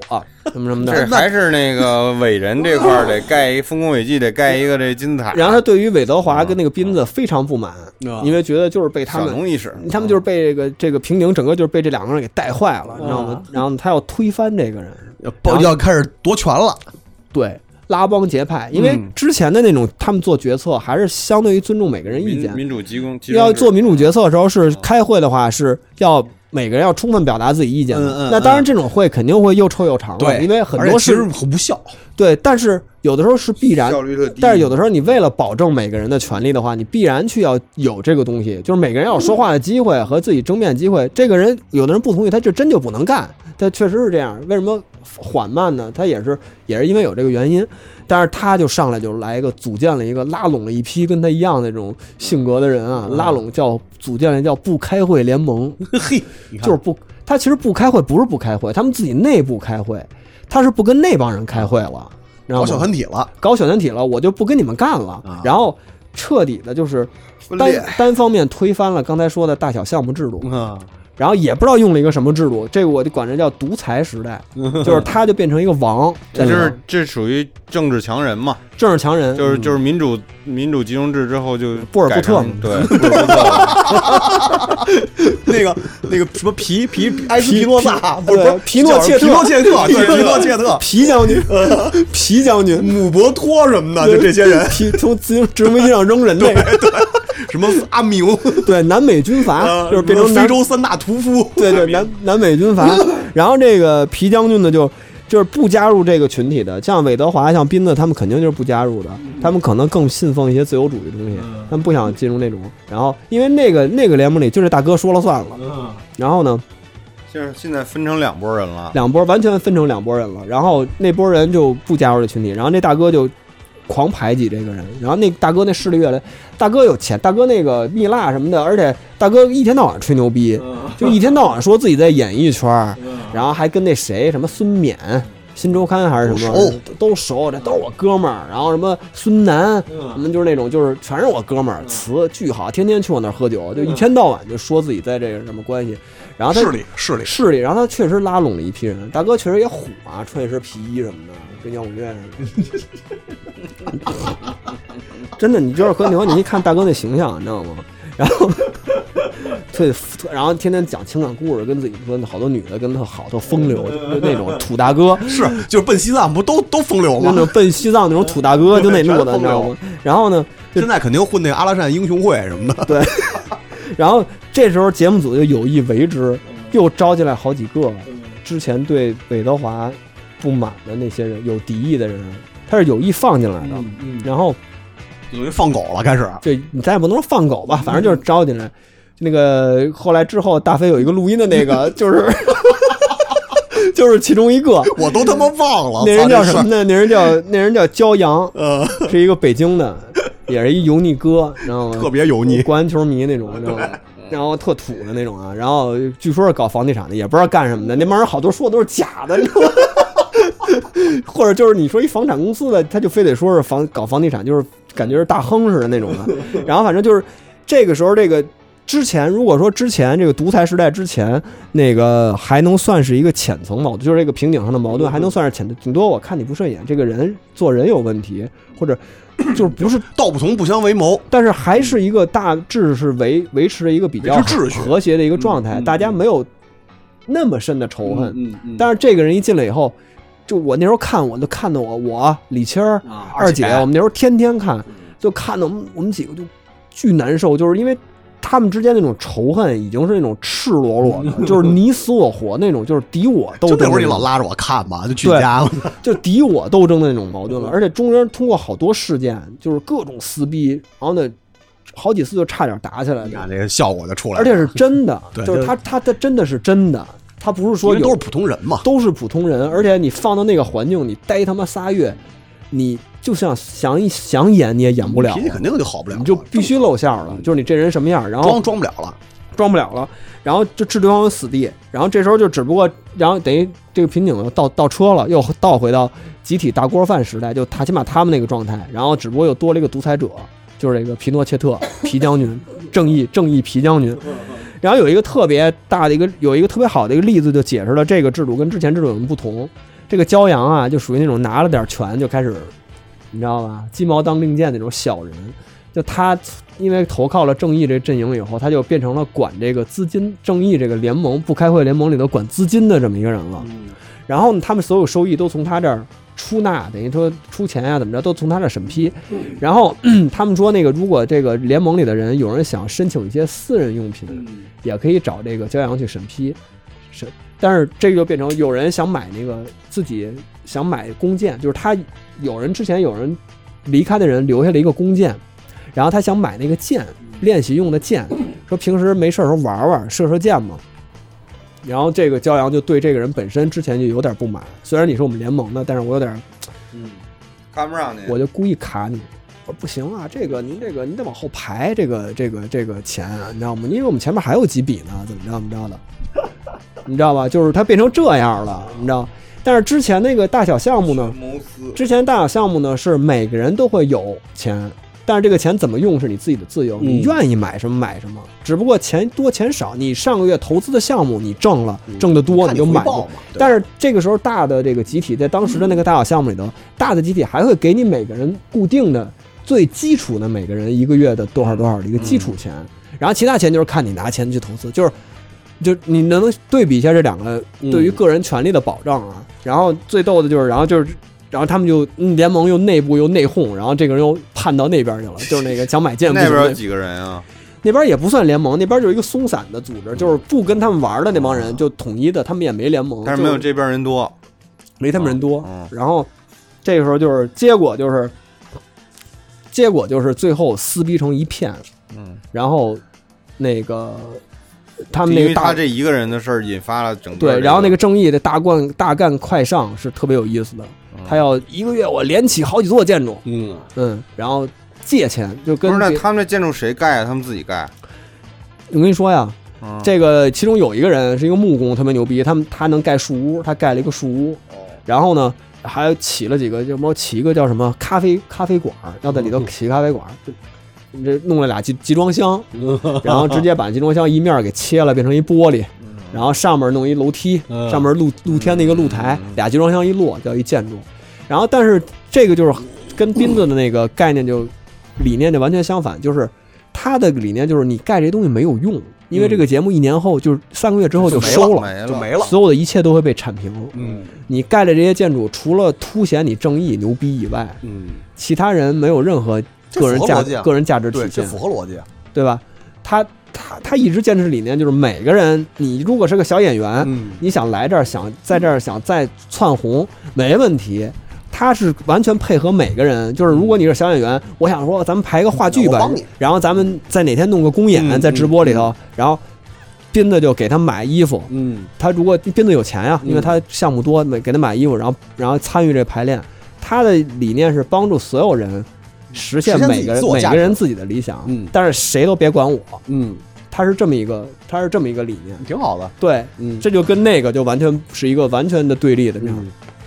这时候就可以说说大飞，我后来发现发那个录音了。 我操，太可怕了！嗯其实杨子不说，我都想不起来这事儿了。我操，那个时候，因为我们看得特别痴迷啊啊，所以我就是里头那个骄阳实在太讨人厌了，然后我们就特别想损他。他这里有一个机制，就是每一周啊都会有这个观众的这个留言能上传到，就是上传到这个节目组里头去，然后节目组会打印出来给送到这个这个这个这个荒地这个这个山上，然后让他们去念每个人的留言，观众的留言对某个人的品评，对某个人的什么的表扬，或者对某个人的批评之类大飞的的观留感言。被念出来了。然后后来呢，到了这后三个月呢，这个留言可以申请语音留言了。 哦，然 后，然后那时候二姐就想了一个特损的， 然后就让大飞， 就让大飞帮我们录了一段，然后我们拿这段录音去投稿了，就投了那邮箱了。但是其实是你们一块儿想的， 主要是二姐想的，嗯，然后呢，我们就被那个二那个那个投稿了，但是这没主要是嗯针对的是骄阳，对，然后我们就想想损他，然后就想坐那儿等着直播看直播嘛，然后呢，但是没选上，啊，然后我可以放一下啊，我我都但是不没记，选上是吧？没选选上上，没我都选不上记得有这个了。我我也是那哎我以为选上了你呢，年头太长了，当时杨子让我录的时候，我以我为就念了呢都。 那是一六年的， 对一六年的事儿，时间太长了，我六年前了，我操。 你看我们十五个的节目组您好，我投稿的话题是平顶青春气息来袭，你喜欢哪位年轻居民？可能稍微有点跑题吧，因为我欣赏的骄阳焦大哥已经快四十了，不过还是衷心的希望节目组能选中这条热议，转达小弟对焦大哥的支持和尊敬，非常感谢。以下是热议的内容。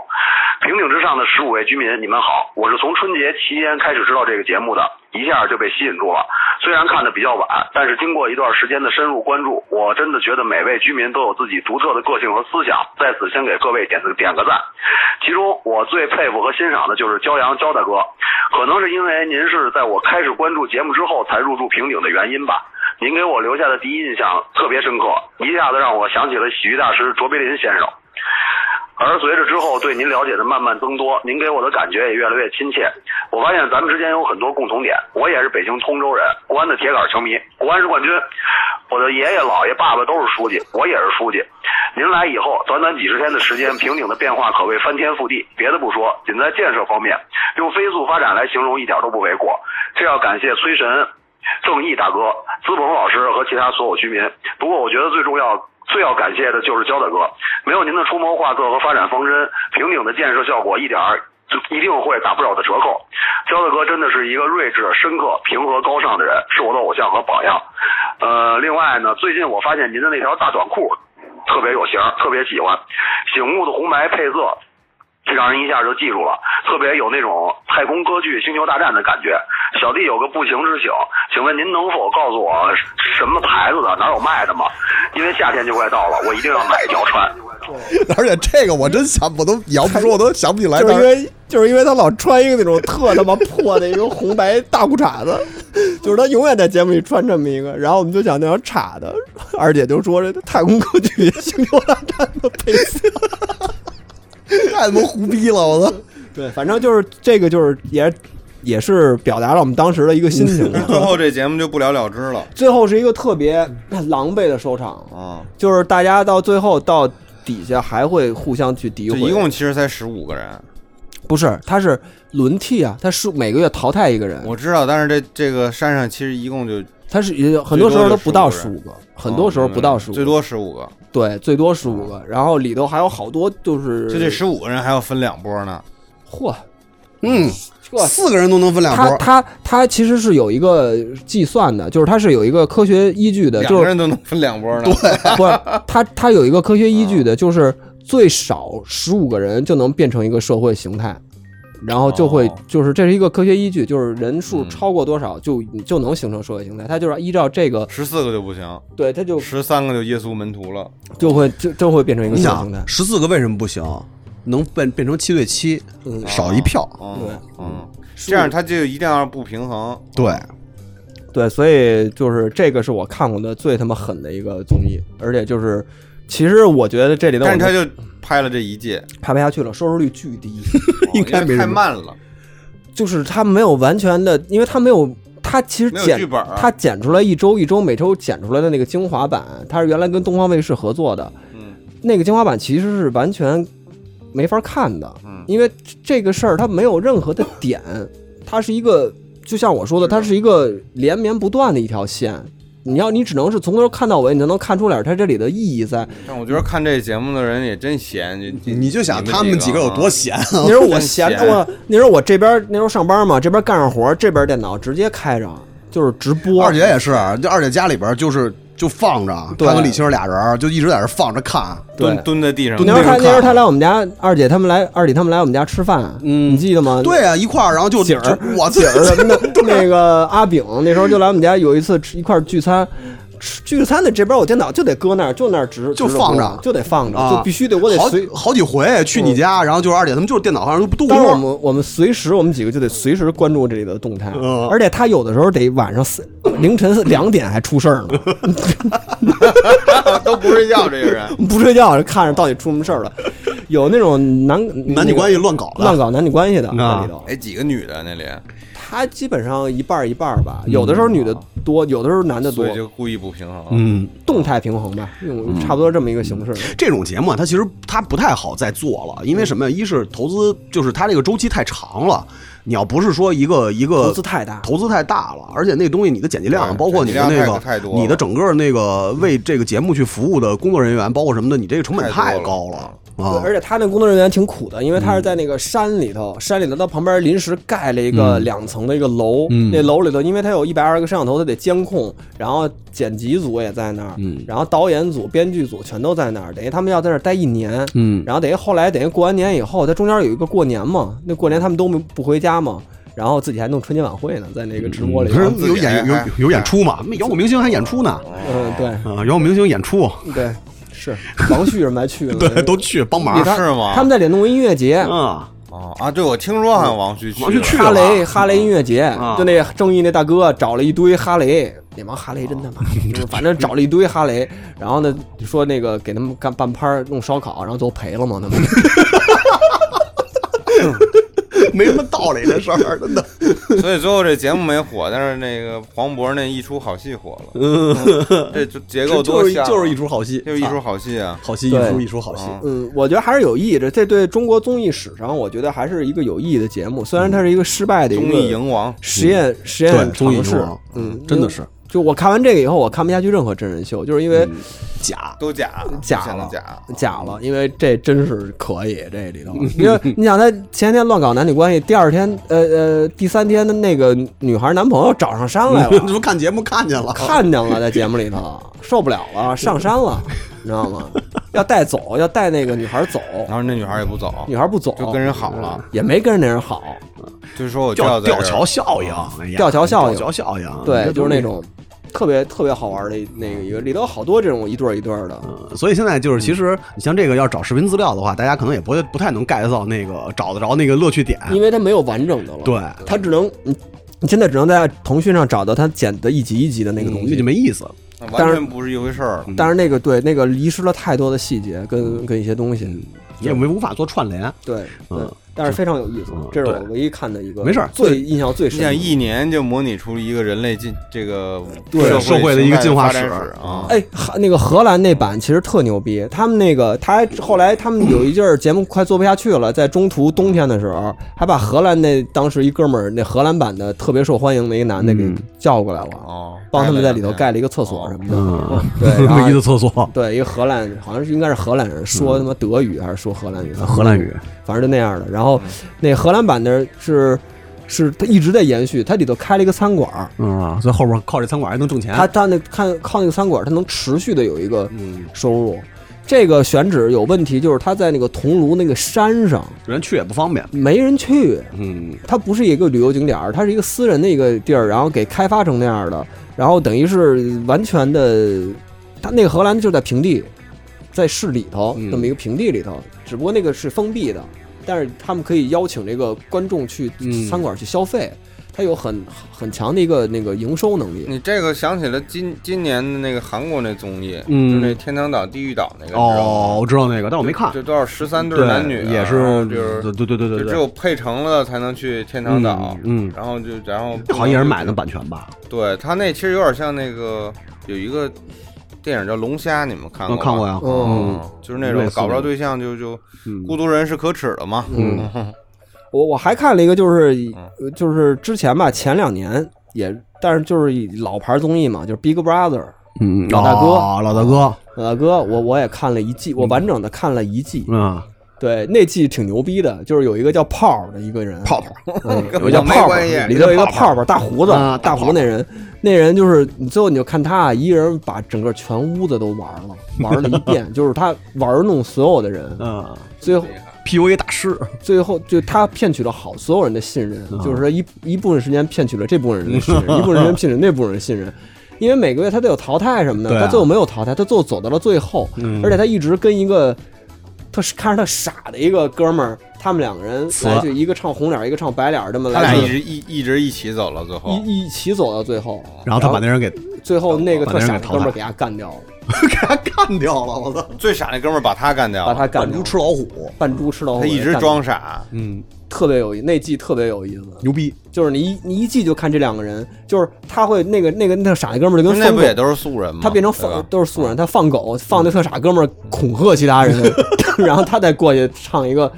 哎好说好话着，然后他们俩就一直这么配合配合配合，一直到最后特傻的哥们儿给他真牛反手逼给我他操干反杀《Bill 啊 Brother》也是老牌综艺了，那也挺好看真的。挺好看的，这真挺好老牌看综的艺，嗯对，而且我觉得他们这一套玩的更狠吧，就是更不嗯更，真，而且他们更不怕于出对现这种冲突，对对吧？就是巴不得中国人还是含蓄嘛，嗯还是讲面子，就是还是要把一些美好的事情，更多美好的事情呈现给大家，啊差不多了，。反正这期我们就推荐了这几个综艺吧。对我们基本都是近这这一年的。。对，嗯就核心表达思想对，除了你说这个，基本都是这一年的对，因为我这以后也不会再有了，你对知道吧？核心表达思想就是，其实我们还是不爱看综艺，还是不是？ 但是有新形式的东西和能呈现给新新内容但的是东西。说今年有几个综艺你们还会看吗？是不是嘻哈和乐队不都要看回来了不吗？看不看，没意思，完全没意思。还有一个最近那个什么闪光过乐队，把张楚都请来了，我我这真的没有兴趣就是看不。行，对，大家都别看综艺了，啊嗯看金管吧，拜拜。嗯拜拜，拜拜。